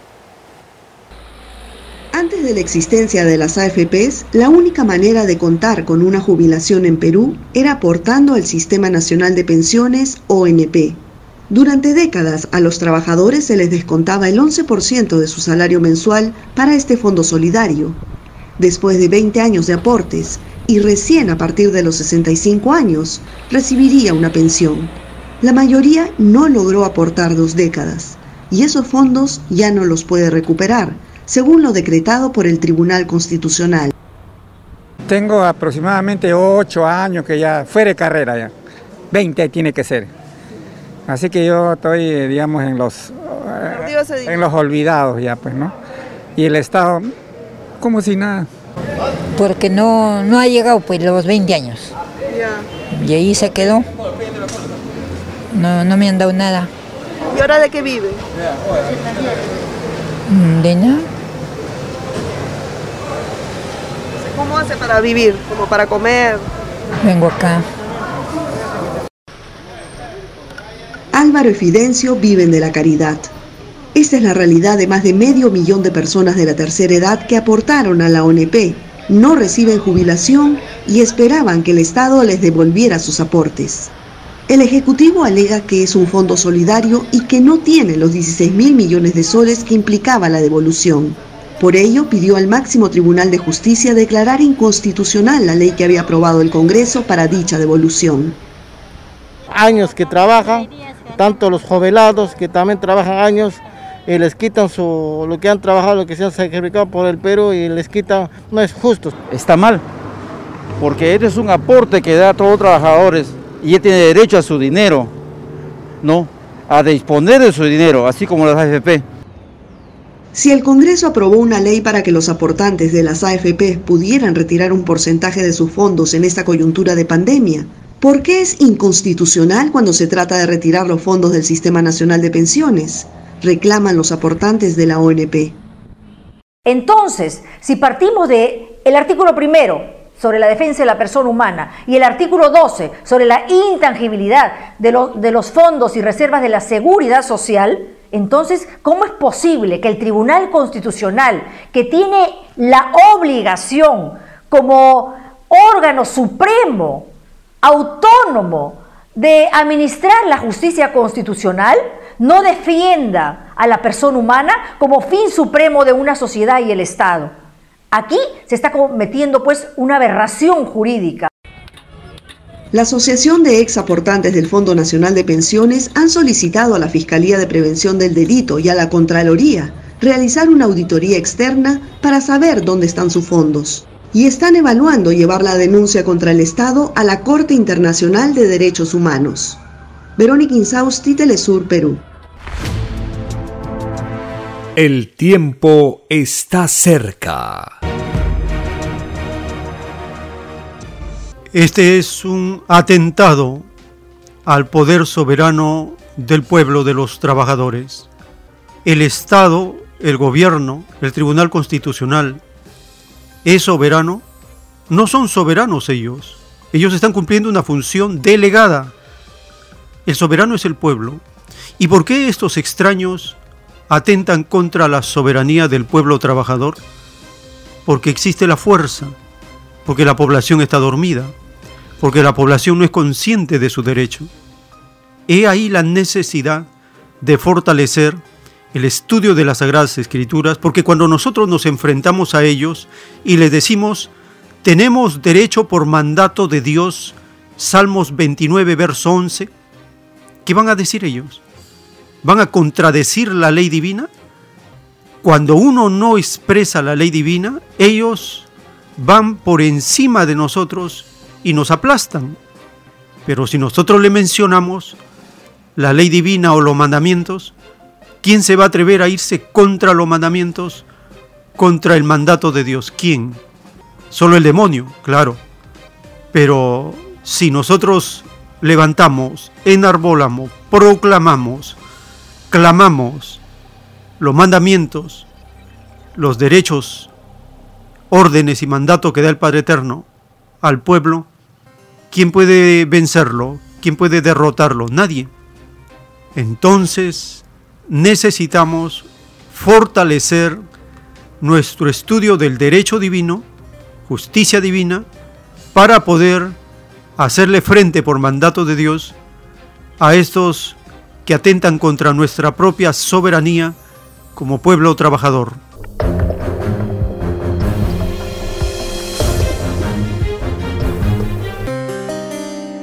Compartimos otro párrafo de los rollos del Cordero de Dios.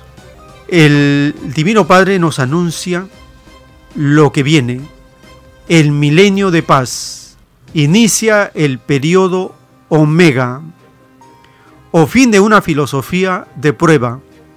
La filosofía comunista, que nunca fue estudiada por los espíritus atrasados del capitalismo, será la reina del mundo, porque ella será la que traiga la justicia entre los sexos. Se inicia en esta filosofía el reinado de las mujeres.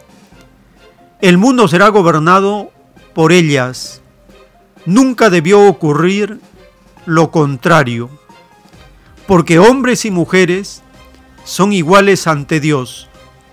El hombre nació con un complejo de superioridad que gran influencia ha tenido en su falsa historia. La historia de la humanidad es falsa desde el mismo instante en que sus criaturas violaron los mandamientos.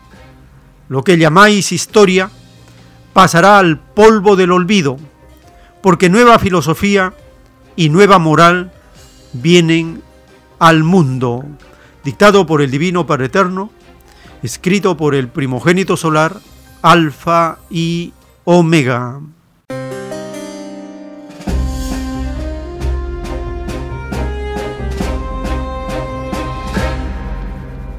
Compartimos también un reporte de Verónica Insausti a la cadena Telesur.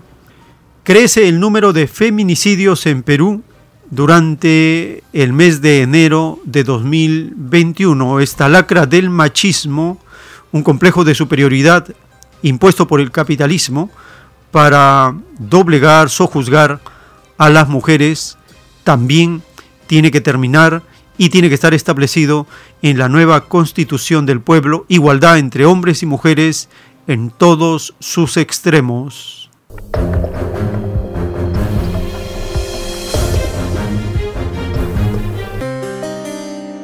Y en Perú, durante el mes de enero y en medio de una segunda ola de contagios por el coronavirus, se registraron 14 feminicidios, sumando 146 las víctimas mortales desde que ha iniciado la pandemia.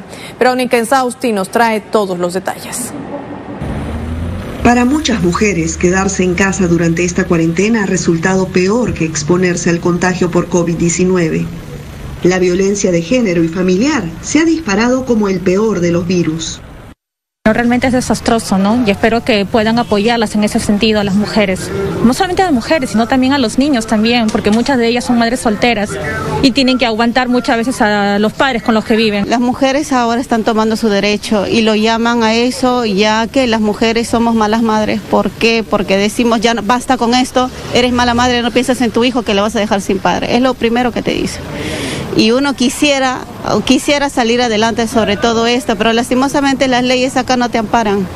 Uno quiere, tú denuncias y te lo borran porque son amigos, porque pagan, porque lastimosamente aquí está totalmente, las mujeres están al cero a la izquierda. Pese a contar con un plan nacional contra la violencia de género y una política nacional de igualdad de género, el Perú es uno de los países de la región con la tasa más alta de feminicidios. Además de los 14 casos reportados oficialmente en el último mes, en 2020 se registraron 132 muertes y 330 intentos de feminicidio. Es importante que eh, podamos justamente trabajar de la mano con la comunidad, con las organizaciones de mujeres, con las redes y también a nivel estatal para que se implementen y se ejecuten estas políticas y no queden en eh, solamente el papel. ¿no? Es importante destinar mayor presupuesto, mayores partidas presupuestales, adaptar también las políticas locales a la política nacional y también poder justamente eh, trabajar de la mano con eh, los operadores de justicia para que los casos no queden en impunidad. Lamentablemente, más de 5.000 mujeres siguen desapareciendo al año en nuestro país. Con 5.000 mujeres desaparecidas al año, las organizaciones feministas como Demus consideran urgente la implementación de una ley marco de igualdad de género. Es muy importante para nosotras la generación de data estatal para que se pueda tener evidencias de justamente los niveles de la problemática, no solo en violencia, sino también en, por ejemplo, adhesión a patrones socioculturales que refuerzan el machismo, que refuerzan el patriarcado, ¿no? Es por eso que para nosotras es importante que se elabore esta ley marco y se uh, generen eh, data oficial para poder seguir avanzando. Es importante también para nosotras una reforma urgente del programa Aurora, ¿no? Que es el programa que tiene a su cargo los centros de emergencia mujer. En medio del confinamiento obligado por la pandemia y ante la inacción del Estado frente al creciente aumento de la violencia de género y familiar, Demos junto a otras organizaciones lanzaron una campaña en redes llamada Vivir sin miedo es nuestro derecho, con el fin de sensibilizar a los operadores de justicia y a la comunidad en general. Verónica Insausti, Telesur, Perú. El tiempo está cerca. En un párrafo de los rollos del Cordero de Dios, el Divino Padre nos enseña que Él, como Divino Padre, cumple con el universo. Jamás he violado ley alguna, e igual cosa exijo de mis hijos. Mis divinas exigencias están dentro de vuestras posibilidades. Nada imposible pido a mis hijos. A todos se les dio los divinos mandamientos por igual. Nadie es menos ante el Padre. No existe la llamada superioridad o inferioridad en el reino de los cielos, porque allí no existe límite en nada. Allí todos se respetan con amor infinito, un amor que desconoce los intereses. Es allí donde existe la verdadera liberación. El hombre habla de liberarse del hombre que le explota. Hace bien, pues corre el riesgo de terminar en esclavo. Y nadie nació esclavo, ni nadie nació superior a otro, pues mis divinos mandamientos no dividen, al contrario, unifican. Solo la superioridad humana divide. Mientras la cultiven los hombres, llevarán su propio yugo. Todo acaparador de riqueza es un demonio. Lo es cuando esta riqueza la logra explotando y engañando a los demás. Escrito por el primogénito solar, Alfa y Omega.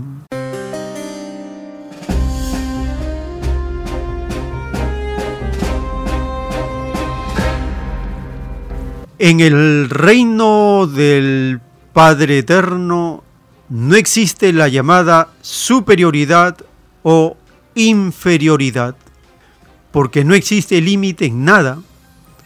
Aquel que se cree superior se da cuenta que no lo es. Igualmente, el que se cree inferior en los mundos, en los mundos de prueba, porque una vez que volvemos a la realidad, nos damos cuenta que no existe límite en nada. Por lo tanto, el respeto con amor infinito es la ley universal que da el Eterno Padre. Nos dice también que no nos pide nada imposible. Todo lo que está escrito en el Evangelio está dentro de nuestras posibilidades. No hay nada imposible. Lo único imposible de vencer dice la revelación, es la muerte. Eso es lo único imposible de vencer. Todo lo demás era posible. ¿Era posible idear un sistema de vida sin el dinero? Sí era posible. Nuestros antepasados lo practicaron. Tuvieron una moral, una civilización que hasta el día de hoy asombra. Los Diki Nazca y muchas civilizaciones muy antiguas no conocieron el dinero y tuvieron un desarrollo muy elevado. ¿Es posible priorizar lo social antes que el capital? Si es posible.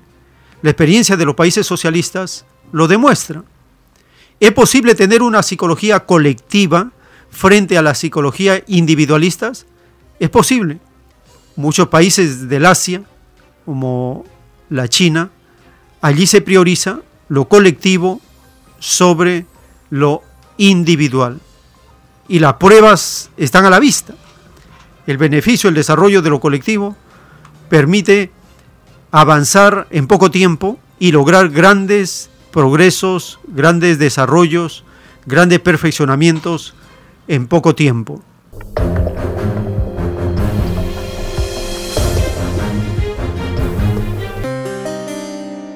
Les recordamos que estamos recibiendo sus aportes al número 934-407-166, mensajes por WhatsApp, Telegram, en texto, en audio. Así vamos armando, dando forma a este proyecto, este borrador de redactar una constitución de los explotados, tomando como base las escrituras, el Evangelio, la divina revelación y lo mejor de la experiencia de las ciencias sociales del campo del socialismo en la Tierra. Porque esto nos permite tener una mm, propuesta que puede ser aplicada en este periodo de caída del capitalismo mundial. Una cosa que debemos tener en claro es la siguiente. El capitalismo está en un estado de autodestrucción es la demolición controlada de la economía. ¿Por qué Estados Unidos, Gran Bretaña y Francia están tomando esta medida desesperada? Porque piensan que así van a destruir a China. Fatal error, dice la revelación. La China ya está de vuelta. Ellos están en autodestrucción y van a arrastrar a todo el occidente. Sí, es por eso que vamos a ser y estamos siendo zarandeados porque el Evangelio así lo anuncia. Dice el demonio zarandeará como se zarandea el trigo, pero será un periodo intenso, temporal. Será la muerte del sistema de vida, la destrucción del sistema de vida y el nacimiento de una nueva sociedad fundamentada en las Sagradas Escrituras, los mandamientos de Dios, la más elevada moral y otro sistema de vida, el milenio de paz. Toda la pesadilla capitalista habrá quedado en el pasado como una lección durísima para todos los espíritus pensantes que pedimos al Divino Padre reencarnar en estos últimos tiempos de la prueba de la vida.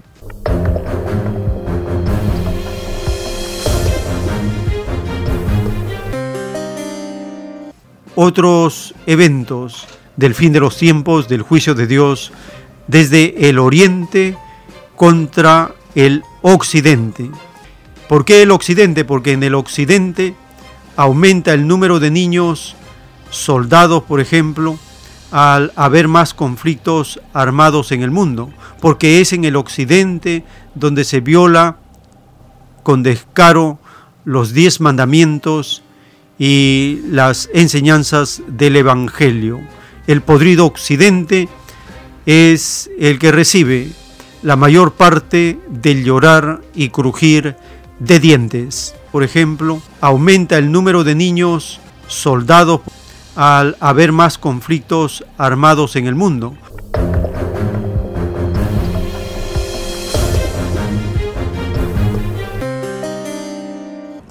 Siria, Yemen, Somalia, Nigeria.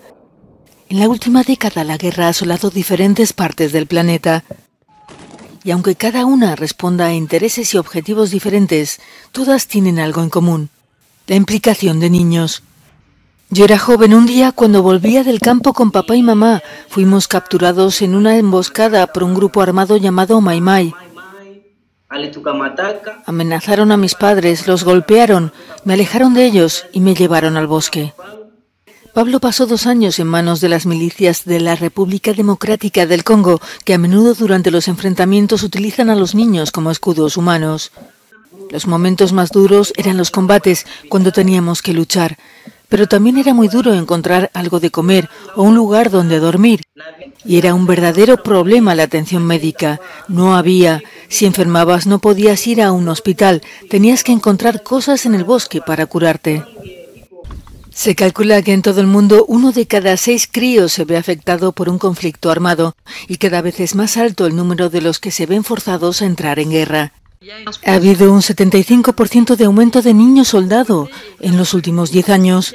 La pobreza extrema es una de las principales explicaciones para el reclutamiento de niños porque los grupos armados les prometen a ellos y a sus familias que se les dará comida y educación. Es esa promesa la que puede hacer que las familias entreguen a sus hijos a esos grupos. La semana pasada, un antiguo comandante del LRA ugandés, el Ejército de Resistencia del Señor, fue declarado culpable de crímenes de guerra. La Corte Penal Internacional rechazó los argumentos de la defensa de que Dominique Ongwen, reclutado cuando era un niño de nueve años, en realidad era también una víctima. Esto ilustra todo el daño que se ha hecho a esos niños, muestra cómo se destruye la infancia y cómo el niño pasa de ser una víctima a ser un agresor. Subraya la necesidad de acabar con la existencia de niño soldado. Afortunadamente Pablo ha podido tener una segunda oportunidad. Durante su rehabilitación ha aprendido carpintería y se le abre un nuevo horizonte en la vida. Pero el número de enfrentamientos armados no deja de crecer.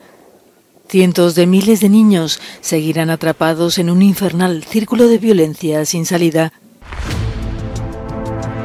El tiempo está cerca. Estamos llegando al término de esta hora. Les pedimos acompañarnos en la siguiente. Tenemos más información que compartir por la gracia del Divino Padre. En unos momentos continuaremos.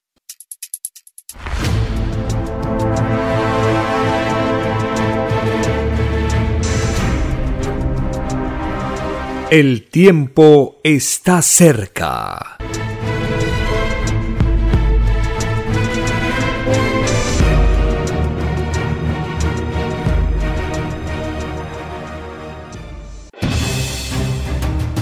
El tiempo ha llegado. Hay momentos cuando el pueblo entra en un estado de soberanía y esto ocurre cuando el creador de la vida ordena cambiarlo todo.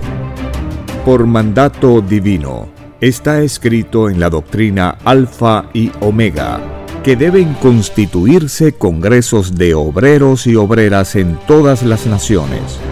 Cristo dijo en Lucas 12, verso 32, no temáis, pequeño rebaño, porque a vuestro Padre le ha placido daros el reino.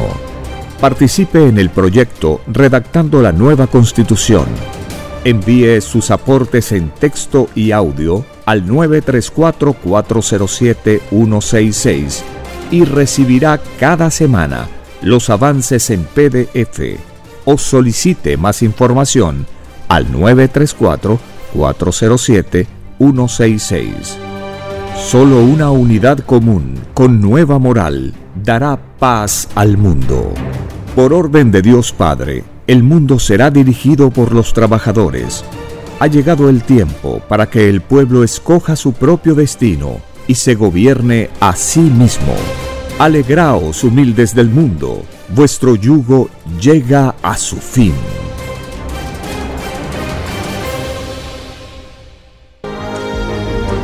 Lea la maravillosa ciencia celeste y conozca su propio origen galáctico y su destino. Alfa y Omega. Todos los enigmas de la prueba de la vida se revelarán. He aquí que al extenderse la nueva revelación, se irá desmoronando la falsa historia de este mundo. La tercera doctrina es una colosal escritura telepática, realizada en miles de planos o rollos, dictada por el Padre Eterno, al primogénito solar Alfa y Omega. Conozca la nueva biblioteca digital y descargue gratis los libros electrónicos del sitio www.alfayomega.com. Lea la nueva revelación que une la fe ilustrada con las leyes sociales y el cosmos infinito.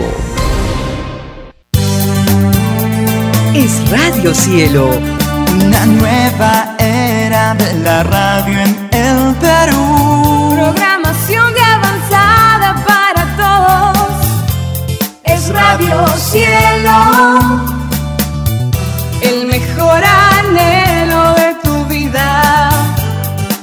Es Radio Cielo, sembrando amor y conciencia. Es Radio Cielo. Ahora, tu radio favorita, Cielo, llega a todo el mundo. Visítanos e interactúa con todos tus conductores de la variedad de programas que ofrece tu radio Cielo. Radio Cielo en la red. Ingresa a la www.radiocielo.com.pe y desde tu teléfono móvil, interactúa con nosotros. Radio Cielo, a la vanguardia de la tecnología. Te- te- tecnología. Ci- Cielo.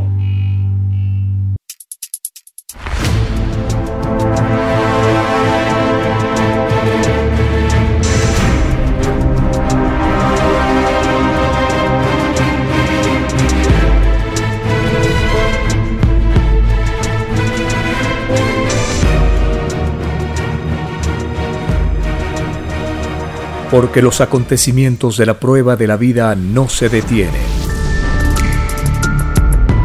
Porque todo tiene un principio, un desarrollo y un fin. Estamos compartiendo. El tiempo está cerca. Una gran oportunidad para cambiar nuestros destinos y la vida. El cambio de costumbres provocará la caída del sistema de vida, de las leyes del oro. Los acontecimientos le salen al encuentro a las criaturas. Una nueva revelación, escrita por el primogénito solar, Alfa y Omega, se extiende por el mundo. Ciencia celeste, nueva moral, filosofía común, justicia divina. El tiempo está cerca.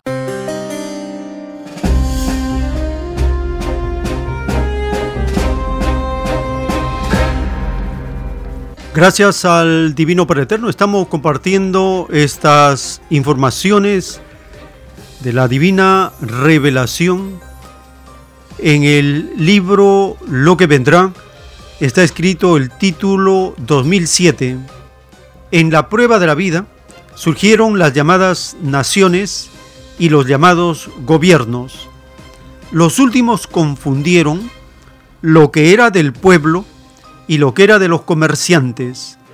Ningún sistema de vida debió de confundirse con los que de antemano estaban condenados a no entrar al reino de Dios, porque fue escrito de que ningún rico entraría al reino de los cielos. Si los ricos no entran al reino, los llamados comerciantes tampoco entran. Ricos y comerciantes forman una misma ralea con el mismo propósito, dictado por el Divino Padre Eterno, escrito por el primogénito solar, Alfa y Omega.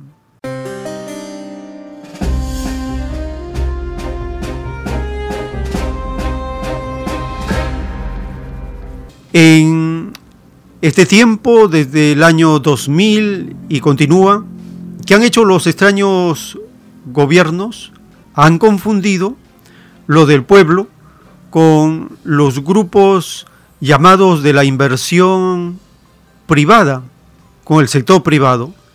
Al sector privado, en el Perú le han dado más de 60 mil millones de soles. Es una cantidad inmensa de dinero dado a lo que el Divino Padre llama los capitalistas. Y al pueblo, nada, migajas, las obras, cuando todo es del pueblo. Toda la riqueza social en una nación pertenece al pueblo, a los trabajadores. Es por esto que la justicia divina condena a este extraño sistema basado en la ley del oro, porque a propósito confundieron lo que era del pueblo con lo que era de los inversionistas, los financistas, los comerciantes, los negociantes, los capitalistas, los acaparadores. Esto llega a su fin con la justicia del Divino Padre. Compartimos una nota publicada recientemente. La CEPAL informa cómo en tiempos de pandemia pierden las mujeres. Las mujeres sufren el golpe, el golpe devastador de las medidas dadas por los capitalistas.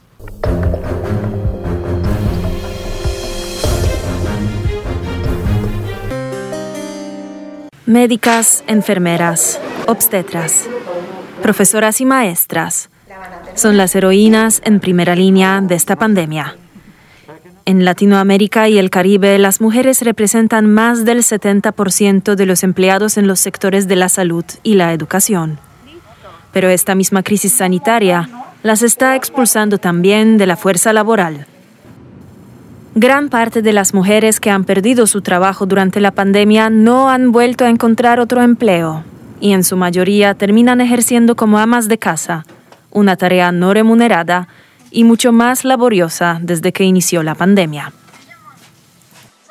Si, si las medidas que están tomando los gobiernos no llegan a las mujeres, tendríamos 118 millones de mujeres en situación de pobreza, 23 millones más que en 2019 ¿Y esto qué significa? Pues significa un retroceso de 10 años, 10 años de retroceso. Y esto realmente es lo que a nosotros, una década perdida. La participación de las mujeres en el mercado laboral bajó un 46% en 2020, frente al 52% del año anterior. A raíz de la pandemia también muchos hombres perdieron sus puestos de trabajo. La participación masculina en el mercado laboral bajó un 69% frente al 73,6% del 2019. El Producto Interno Bruto en la región sufrió una contracción del 7,7% en 2020.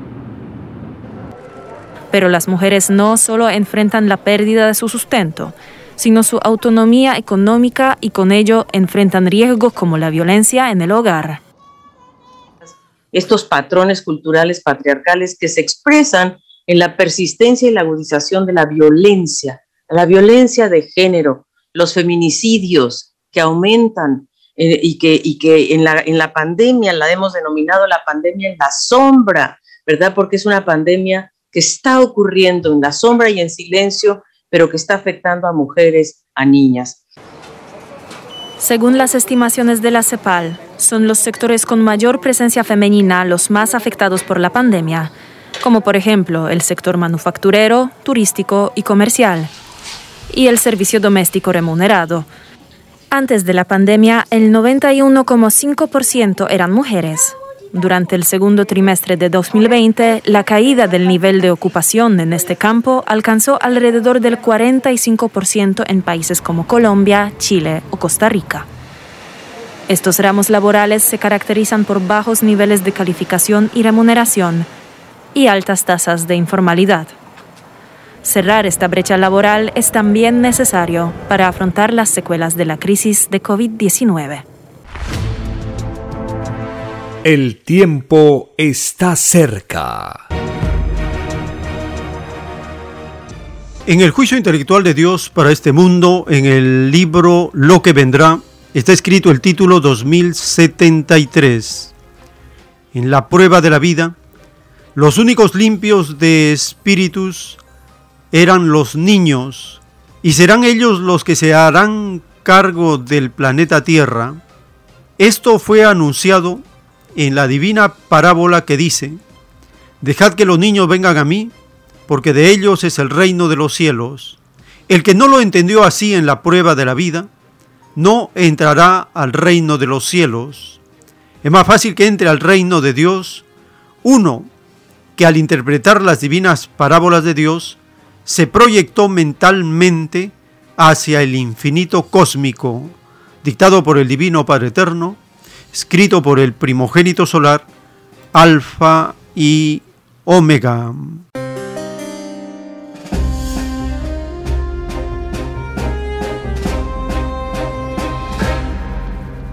Cada vez entendemos mejor por qué los niños, al reclamar sus derechos, van a empezar a hacer la más grande revolución del planeta. Y como dice este título que hemos compartido, ellos se van a hacer cargo del planeta. Los adultos estamos fuera del plan. No alcanzamos, no llegamos a tener el mérito, la capacidad de poder seguir en este planeta es nuestra última oportunidad, no para seguir en este planeta, sino para sembrar una semilla que en otros lugares del universo dará fruto. Ese es el tiempo, esa es la oportunidad, eso es lo que podemos hacer en este tiempo que nos queda en la prueba de la vida. Los niños están sufriendo, así como las mujeres, en estos momentos problemas como la soledad, la depresión. Es el costo de la pandemia para muchos niños en el mundo, incluido en otros lugares la violencia, los atropellos, lo peor, sufren siempre los niños, los más vulnerables. En el caso de Estados Unidos, esta nota de AFP nos revela cómo la soledad y la depresión es el costo de la pandemia para muchos niños en Estados Unidos.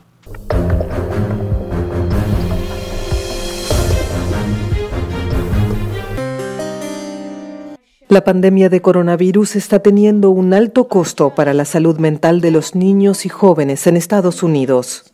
Millones de estudiantes asisten a clases 100% virtuales, muchos desde hace casi un año. Así pasan horas frente a sus computadoras sin jugar o charlar en persona con amigos o maestros, sin clases presenciales de deporte, arte o música. Me hace sentir solo porque estoy sentado aquí en el sótano solo todo el día, casi todos los días. Y realmente no hay nada que pueda hacer al respecto. Lo único que puedo decir es que realmente quiero volver a la escuela. Médicos, educadores y padres alertan que desde que empezó la pandemia un número creciente de niños y jóvenes de Estados Unidos sufre trastornos mentales que van desde ansiedad y depresión hasta autolesiones e incluso suicidios.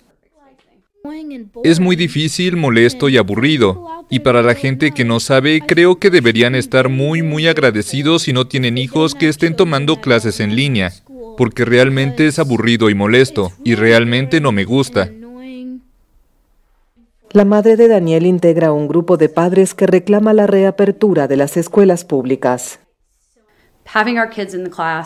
Tener a nuestros hijos en clase conlleva un riesgo, pero eso no es lo que pondrá en peligro a mi hijo a largo plazo y dañará su salud a largo plazo. Es el no estar en la escuela lo que hace eso. Dina Caputo también integra una asociación de padres que presiona activamente por la reapertura de escuelas en el condado de Arlington. Apenas dos meses después del inicio de las clases virtuales, esta psicóloga y madre de dos niños detectó signos de depresión en su hijo de 10 años y alerta que no pudo encontrar una terapeuta infantil en Arlington a causa de la fuerte demanda. A las ocho semanas empezó a estar claro que estábamos muy equivocados. Estaba solo, estaba triste, empezó a dormir, así que se levantaba y luego volvía a la cama como a las 10.30 y dormía hasta el mediodía. No es un adolescente, tiene 10 años y cumplió 10 en diciembre, así que en realidad tenía 9.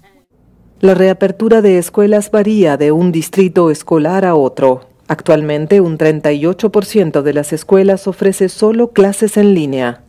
Un informe reciente de los Centros para el Control y la Prevención de Enfermedades asegura que las escuelas son seguras si se toman las precauciones adecuadas, como uso de mascarilla y distanciamiento social. Pero muchos sindicatos se oponen al retorno a las clases presenciales. Estoy luchando por nuestra familia y por todas las familias que no tienen más para dar. Hay padres que están muy tristes y creo que si no podemos ayudarlos, ¿qué estamos haciendo? Creo que los miembros de la Junta Escolar, creo que esos sindicatos de maestros que están infundiendo miedo y que buscan una situación sin riesgo, están causando riesgo. Están buscando una situación de maestros sin riesgo a expensas de los niños. Y estoy enojada. Estoy muy enojada de que los adultos importen más que los niños. Dígame en qué otro mundo y en qué otro contexto los adultos vienen primero si tenemos que elegir. Según datos gubernamentales, de marzo a octubre las visitas a hospitales por emergencias de salud mental de jóvenes de 12 a 17 años subieron un 31% en relación con 2019 y la de los niños de 5 a 11 años un 24%. El tiempo está cerca. En el libro Lo que vendrá está escrito el título 1227. Todo llamado adulto de la prueba de la vida, que enseñó a los niños a ser mezquinos, los tales no entrarán al reino de los cielos. Tación de haberla conocido los niños, todo enlodamiento a la inocencia de los niños se paga, escrito por el primogénito solar, Alfa y Omega.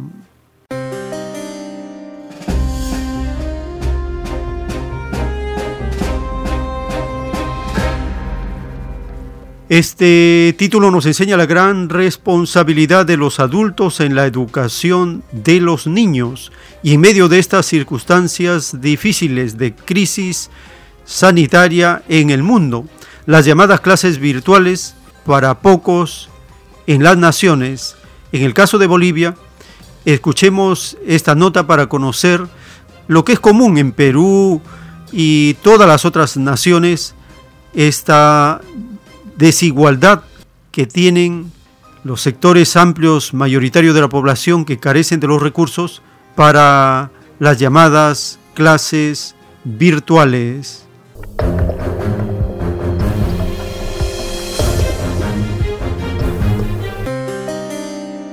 La familia Villarruel de la ciudad de La Paz se enfrenta a diario al problema de las clases virtuales. Tienen cuatro hijos y cada día tienen que decidir cuál de ellos puede tomar la clase, porque tienen solo un teléfono móvil. Un drama para muchas familias, también por los problemas de conexión a Internet.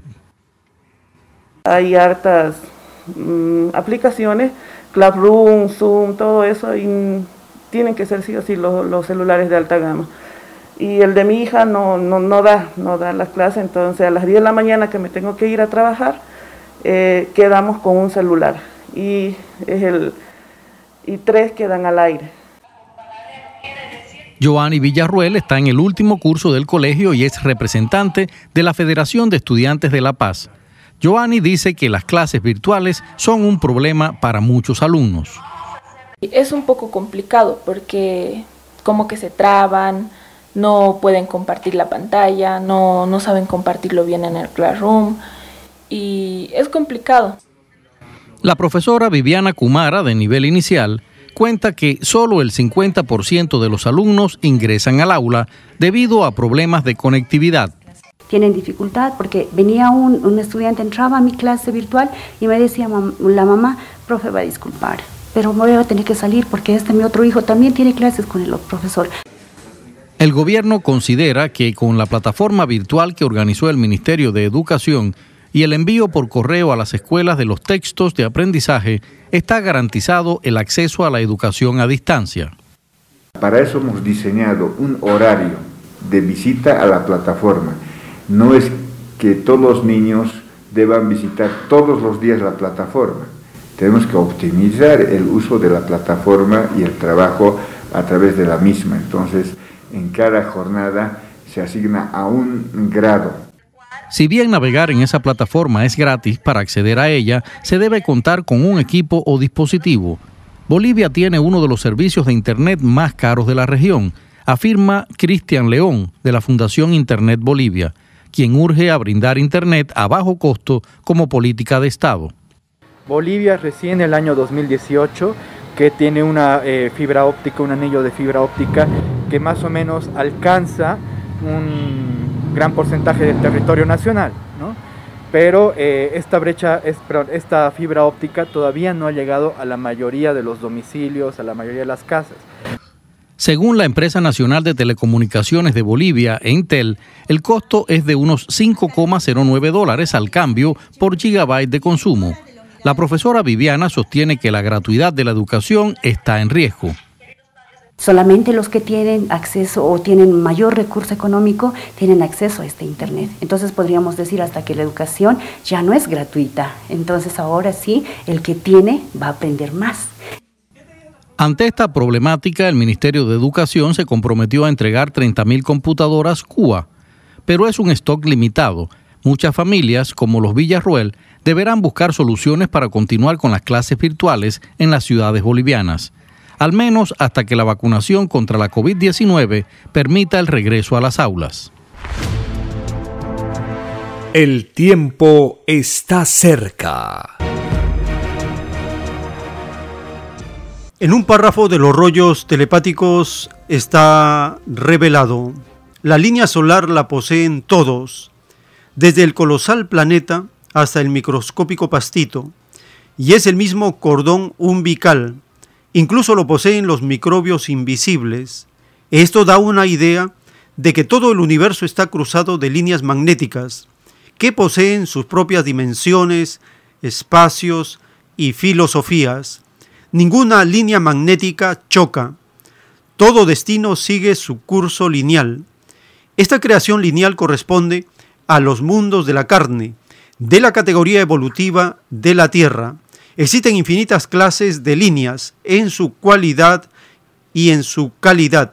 La línea magnética o cordón umbilical se asimila con los elementos del universo. Mientras más sabe un espíritu, más grande es su asimilación, más poder creador posee, mayor es su magnetismo, más se acerca a los grandes soles. Este poder todos lo tienen. Sois, en otras palabras, una semilla magnética que va, que va brotando en muchos mundos. Este brote da lugar a la vida, dictado por el Divino Padre Eterno, escrito por el primogénito solar, Alfa y Omega.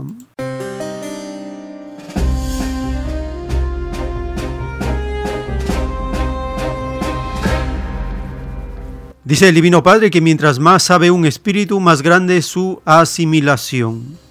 Cuando un pueblo, cuando la ciencia está en como base tiene el pueblo, cuando la ciencia es masiva, se logran grandes avances. Es el caso de Cuba socialista, una nación bloqueada por 60 años por el más brutal imperio de los últimos tiempos, y a pesar de ese bloqueo, la isla es una nación que crea, desarrolla, innova, que da aportes en ciencia, en este caso en el campo de la nano, nanotecnología, es un pilar de la ciencia en Cuba. El sistema informativo comparte esta nota de los logros soberanos de la ciencia en Cuba socialista.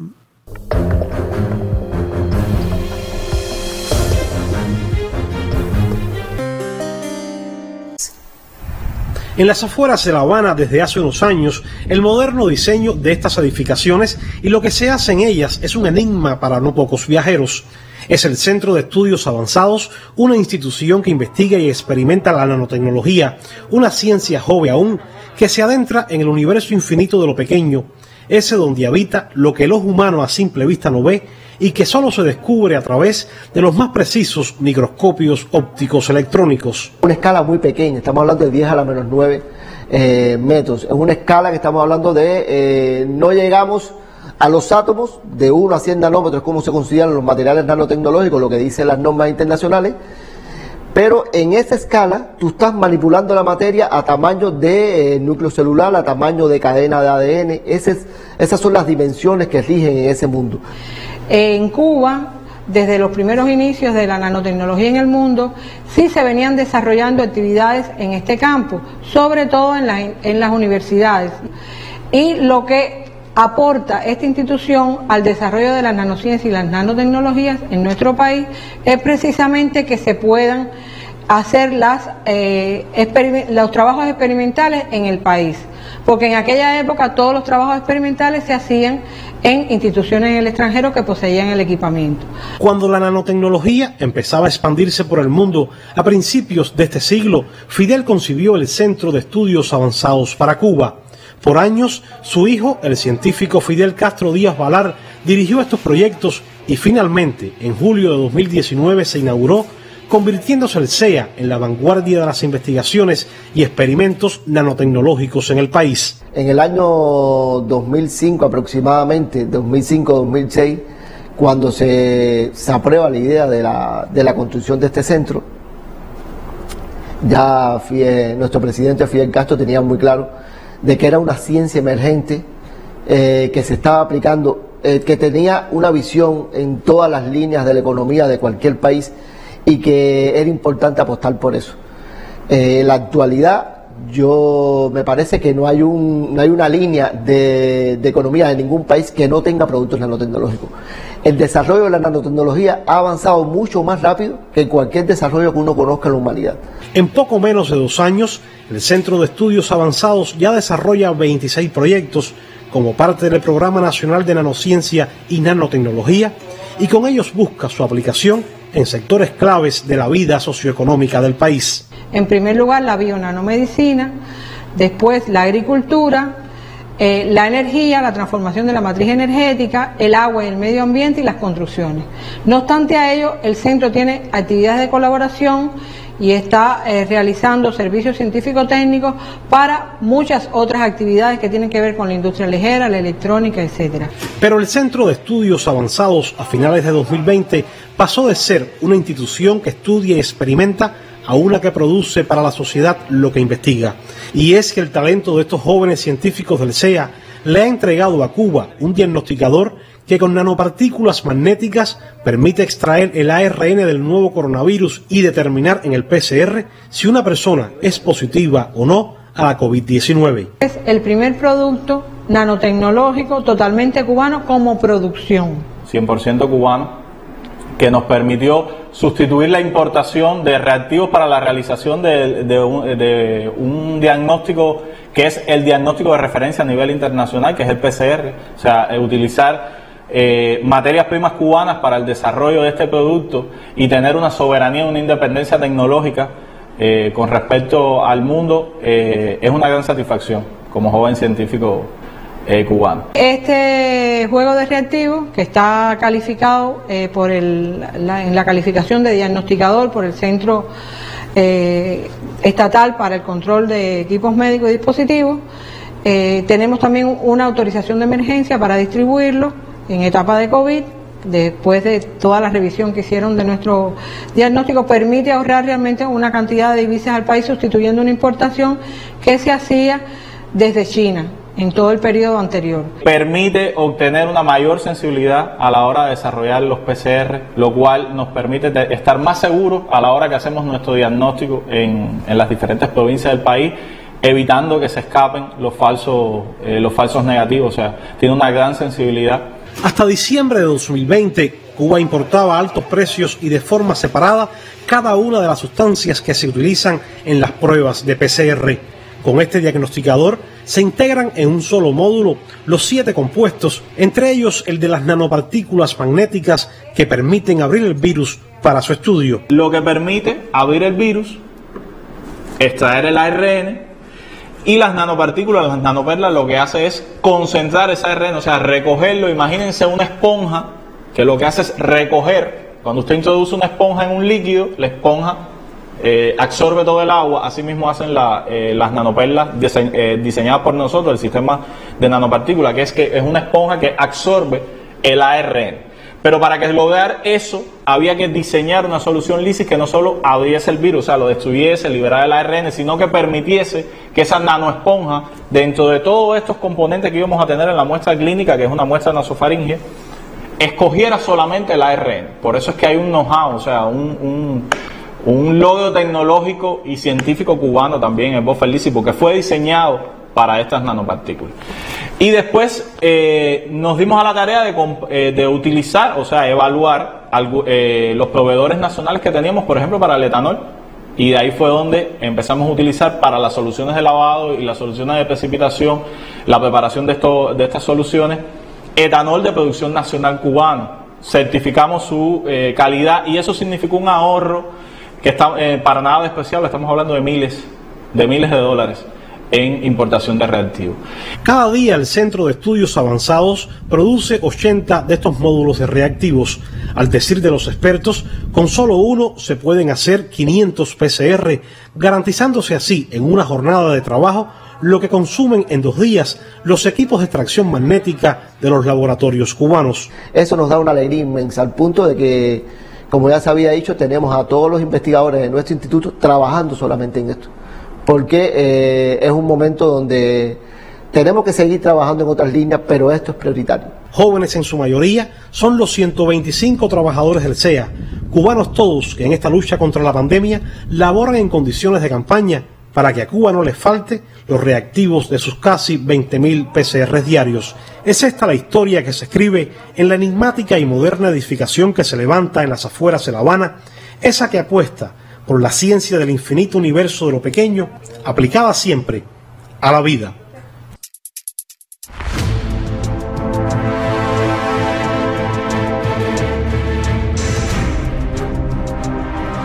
El tiempo está cerca.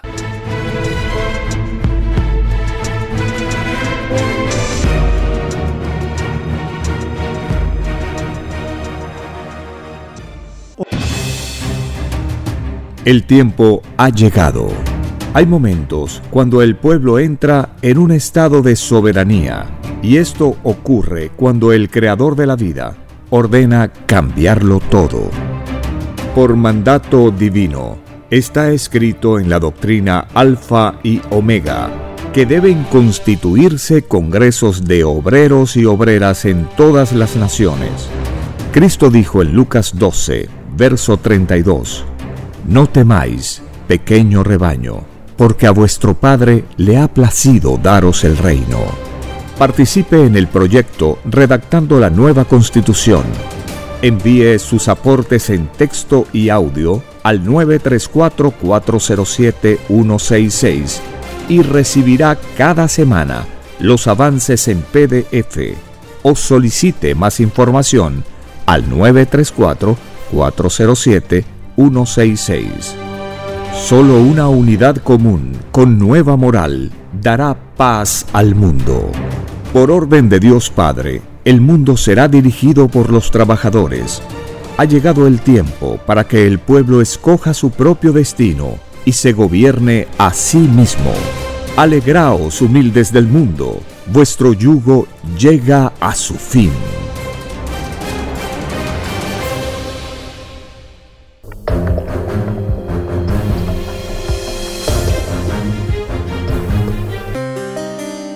En un párrafo de los rollos telepáticos está revelado, la escala de lo grande y de lo pequeño no tiene límites, porque del presente que ven los ojos, la expansión se introduce en forma de magnetismo invisible a otros presentes que los ojos humanos no ven. Cada fruto y cada especie representan cada uno una ciencia propia la ciencia humana no lo comprende todo. Hay espacios y tiempos que la mente humana no ha recorrido aún. Y lo que no se ha recorrido no se conoce. Este defecto en la experiencia humana con respecto al estudio de lo que le rodea nació del propio desequilibrio humano, porque la criatura pensante humana, en sus multitudes de inteligencias, no imitó a la ley común de la naturaleza y se marginó del patrón cósmico de la ley común, dictado por el Divino Padre Eterno, escrito por el primogénito solar, Alfa y Omega.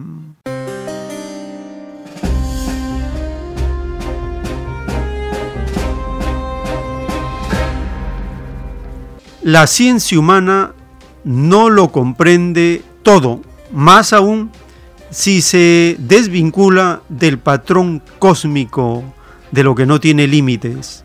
Compartimos una nota publicada para informar cómo Europa está rezagada en la producción de los microchips base de la alta tecnología de la ciencia moderna.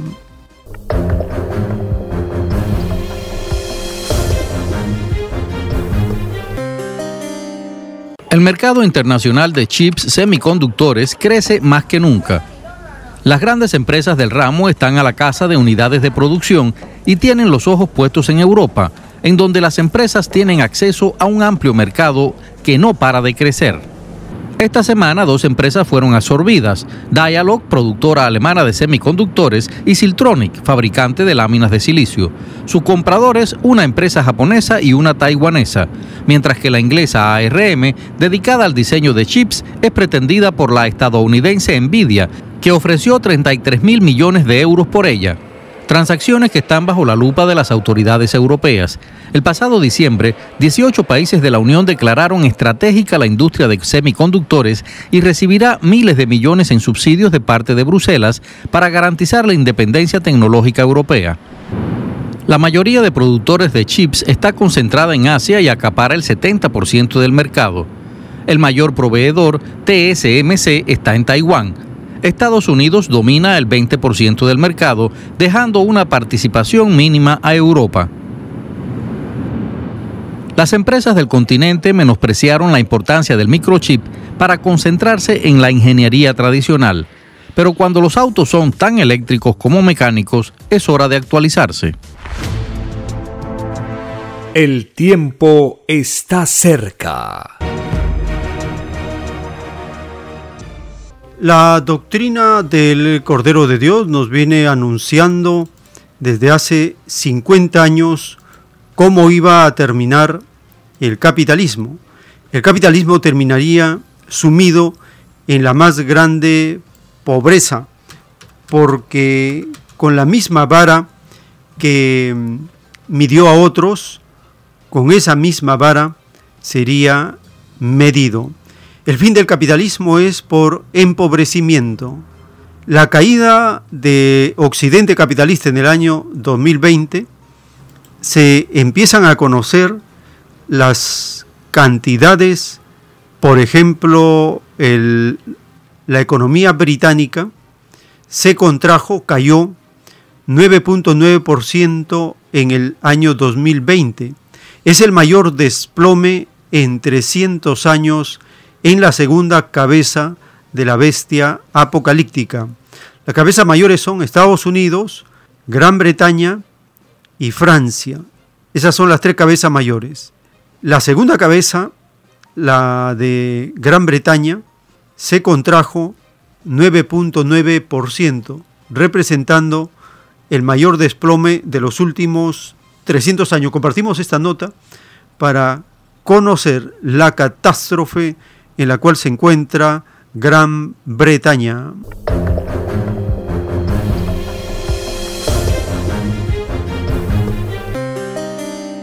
El coronavirus pasa seria factura a la economía británica. La Oficina Nacional de Estadística del Reino Unido informaba este viernes de una caída en 2020 del 9,9% del Producto Interior Bruto.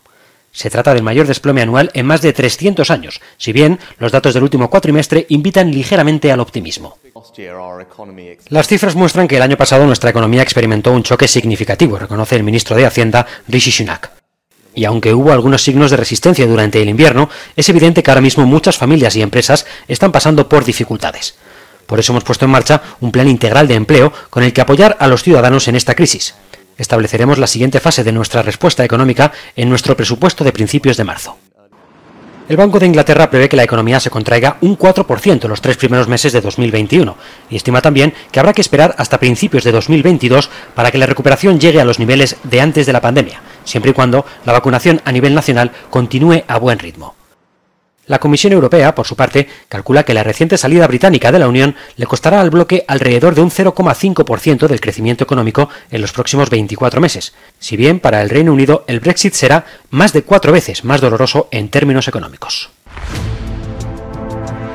El tiempo está cerca. Desde hace 50 años la doctrina del Cordero de Dios viene profetizando que la molécula cambiará el curso de la historia del planeta. Esta revelación le fue anunciada al mundo de la prueba en la divina parábola que dice, todo humilde es grande en el reino de los cielos.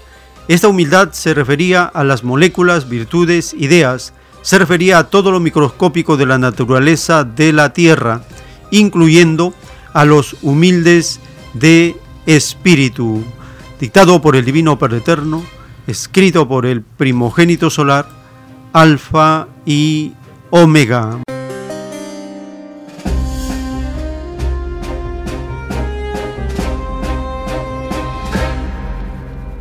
La molécula cambiará el curso de la historia del planeta. El SARS-CoV-2 y sus variantes como la variante británica, amenaza que podría quedarse por 10 años. Compartimos esta información reciente de las variaciones, las mutaciones de esta molécula, el SARS-CoV-2.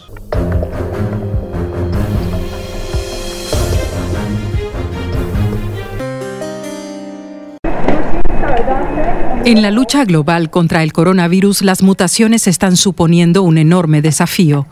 El Reino Unido refuerza las medidas para contener la propagación.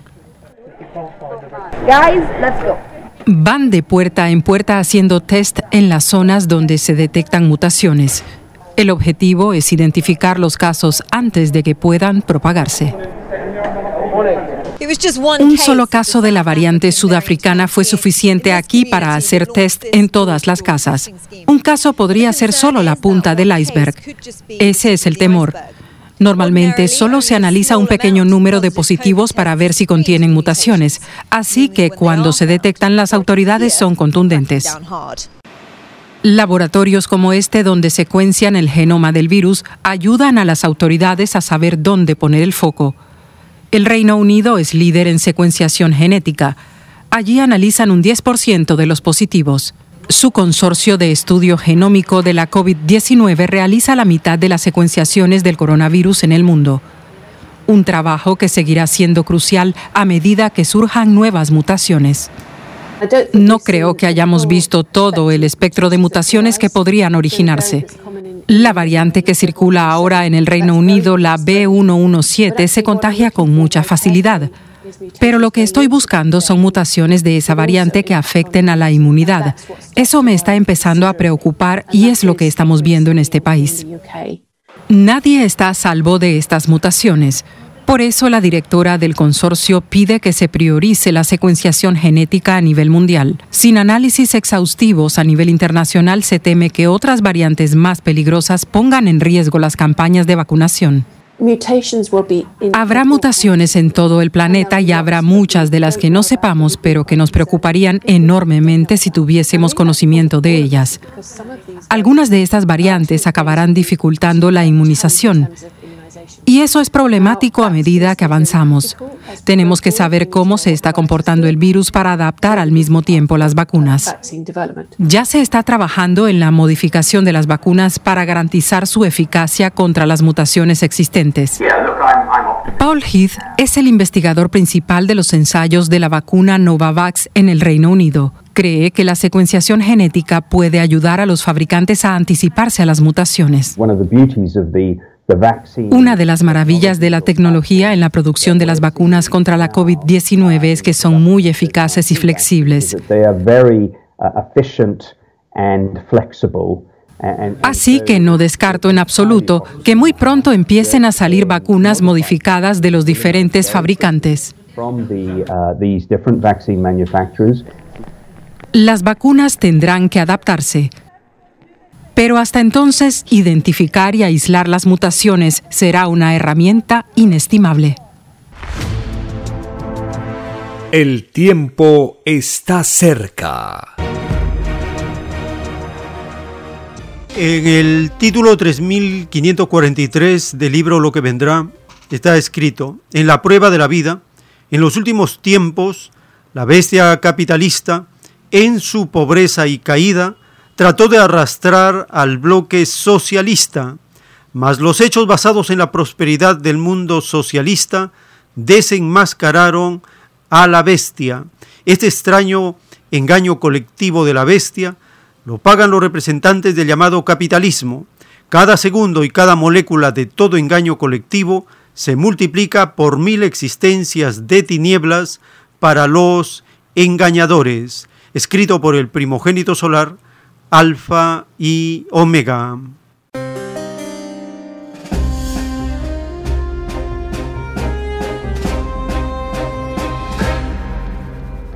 Compartimos la nota publicada de los avances en el año 2020, los logros de China en el año 2020.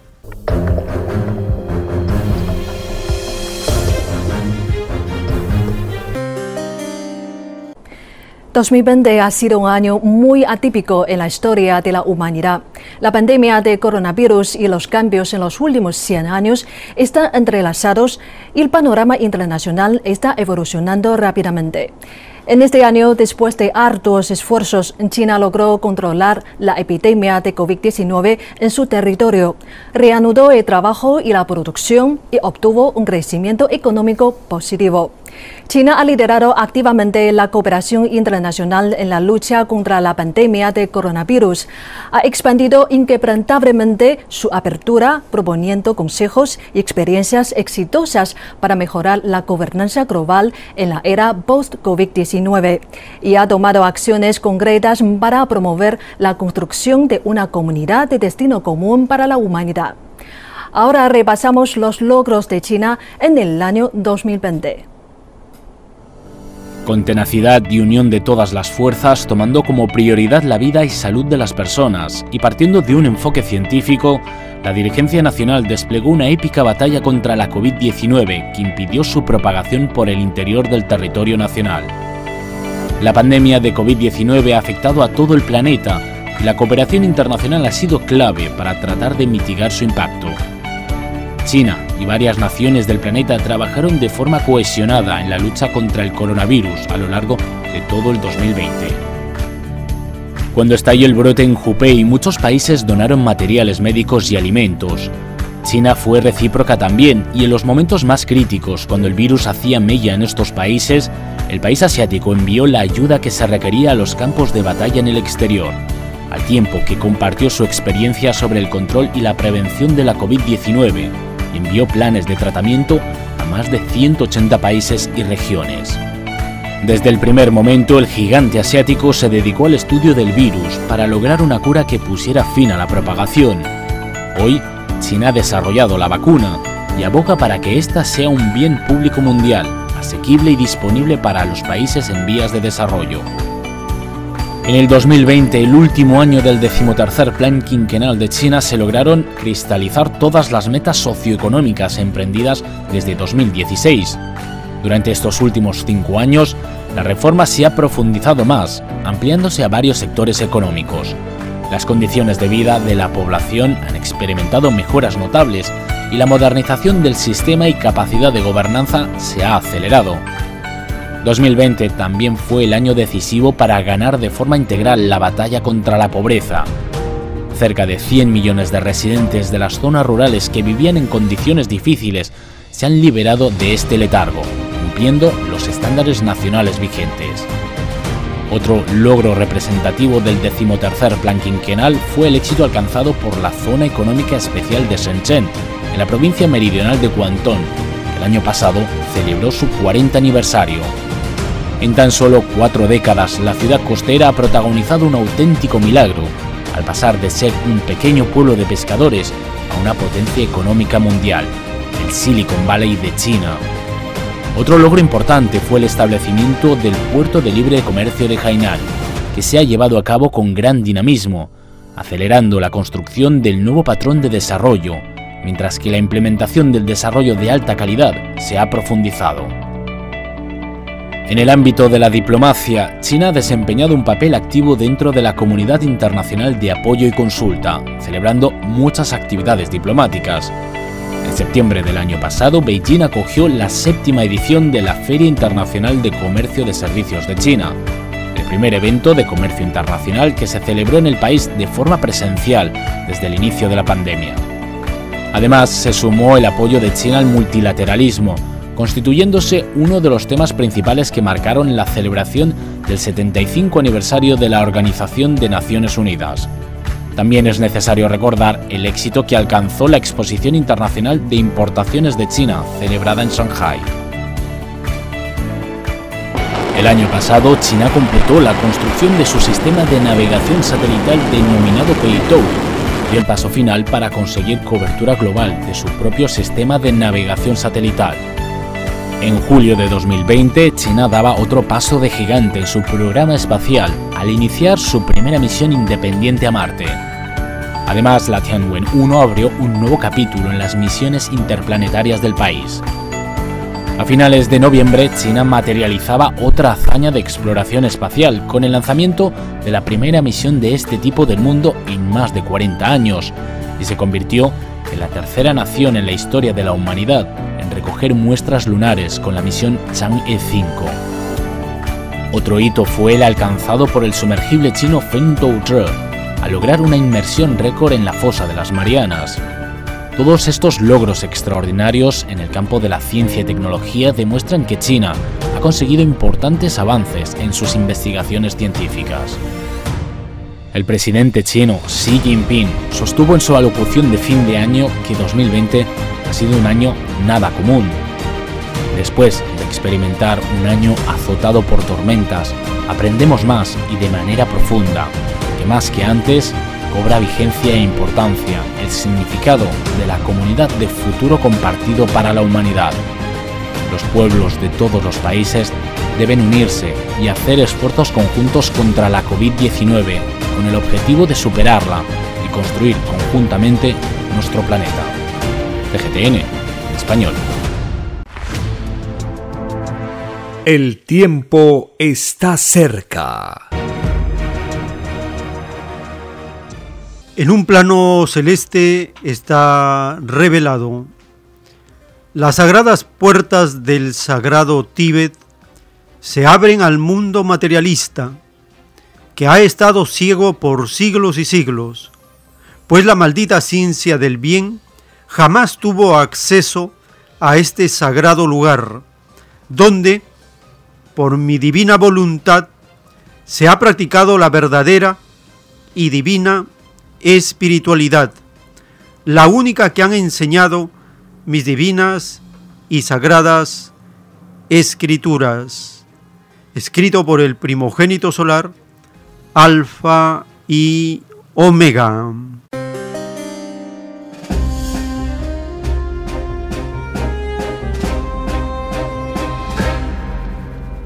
Las sagradas puertas del sagrado Tíbet se abren al mundo materialista.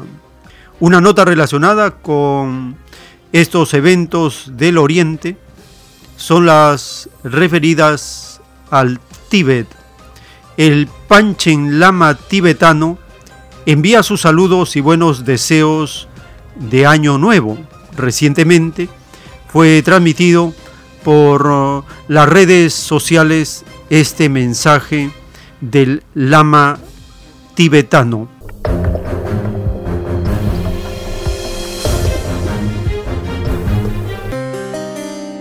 Este 12 de febrero la fiesta de la primavera coincide con el Año Nuevo tibetano. En esta ocasión el Panchen Lama Gaisang Norbu envió sus saludos de Año Nuevo a través de diferentes plataformas de comunicación. Escuchemos. El 2020 ya quedó atrás y fue reemplazado por el año del buey de hierro en 2021, de acuerdo al calendario tibetano. El Panchen Lama Khyentse Norbu hizo llegar sus saludos de Año Nuevo mediante múltiples plataformas, incluyendo la compañía matriz de CGTN, el grupo de medios de China. En su discurso, la autoridad religiosa destacó los logros de China el año pasado en relación al control y la prevención de la COVID-19. El Panchen Lama agregó que China ha asumido como prioridad las vidas de las personas y que todo el país ha estado abocado a la lucha contra el coronavirus bajo el liderazgo del presidente Xi Jinping. El líder budista subrayó que la pandemia ha permitido que las personas comprendan de manera más profunda el significado de la vida. Debido a la pandemia, también hemos comprendido mejor que todos los seres humanos somos una sola comunidad con un futuro compartido. China anunció haber erradicado la pobreza absoluta en 2020. El Panchen Lama dijo haber sido testigo directo del progreso logrado en la región autónoma del Tíbet. He visto con mis propios ojos que el nuevo Tíbet ha logrado el hito histórico de erradicar la pobreza absoluta. El líder budista se refirió a la región autónoma china como un nuevo Tíbet, una región con un medio ambiente más limpio, una cultura más rica, una coexistencia armoniosa de las distintas religiones, así como paz y felicidad en las vidas de las personas. A medida que prosiguen los esfuerzos contra la pandemia, el Panchen Lama llamó a dejar de lado las diferencias y a trabajar mano a mano para superar la crisis. Al finalizar su discurso, también extendió sus mejores deseos para el año 2021. Que la pandemia de COVID-19 llegue a su fin tan pronto sea posible y que todos recemos para que haya paz en el mundo, que nuestro país sea próspero, que las personas vivan en paz y que todos los seres vivientes vivan alegremente. Les deseo a todos y a cada familia felicidad y seguridad en este año nuevo. El Año Nuevo tibetano, también conocido como Losar, es la festividad más importante del calendario tibetano. Esta tradición de más de mil años de antigüedad no solo reúne a las familias, sino que también se mantiene como un importante legado cultural de la etnia tibetana. CGTN en español. El tiempo está cerca. La doctrina del Cordero de Dios nos anuncia los eventos que ocurren en el Oriente planetario. Es allí donde se materializa las profecías del Evangelio, como la residencia del Hijo de Dios, la Jerusalén celeste y el inicio del nuevo reino en la tierra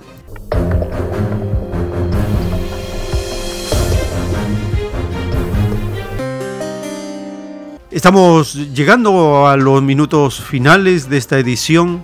Les agradecemos por habernos acompañado en todas estas informaciones y les invitamos a seguir enviando sus aportes al 934-407-166 para la redacción de la Constitución de los explotados, de los trabajadores del pueblo.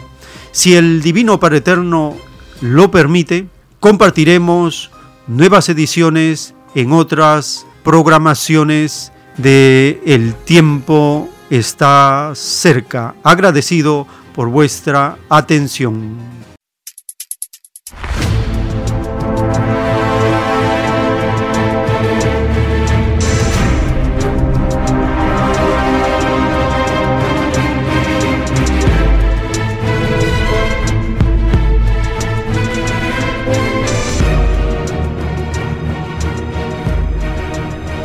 Porque la vida en desarrollo no se detiene en ningún instante.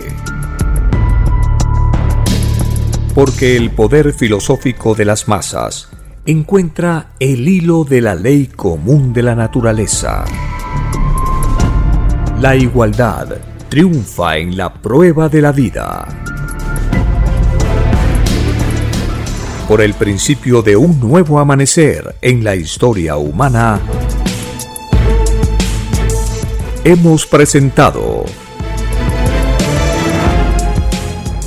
El tiempo está cerca.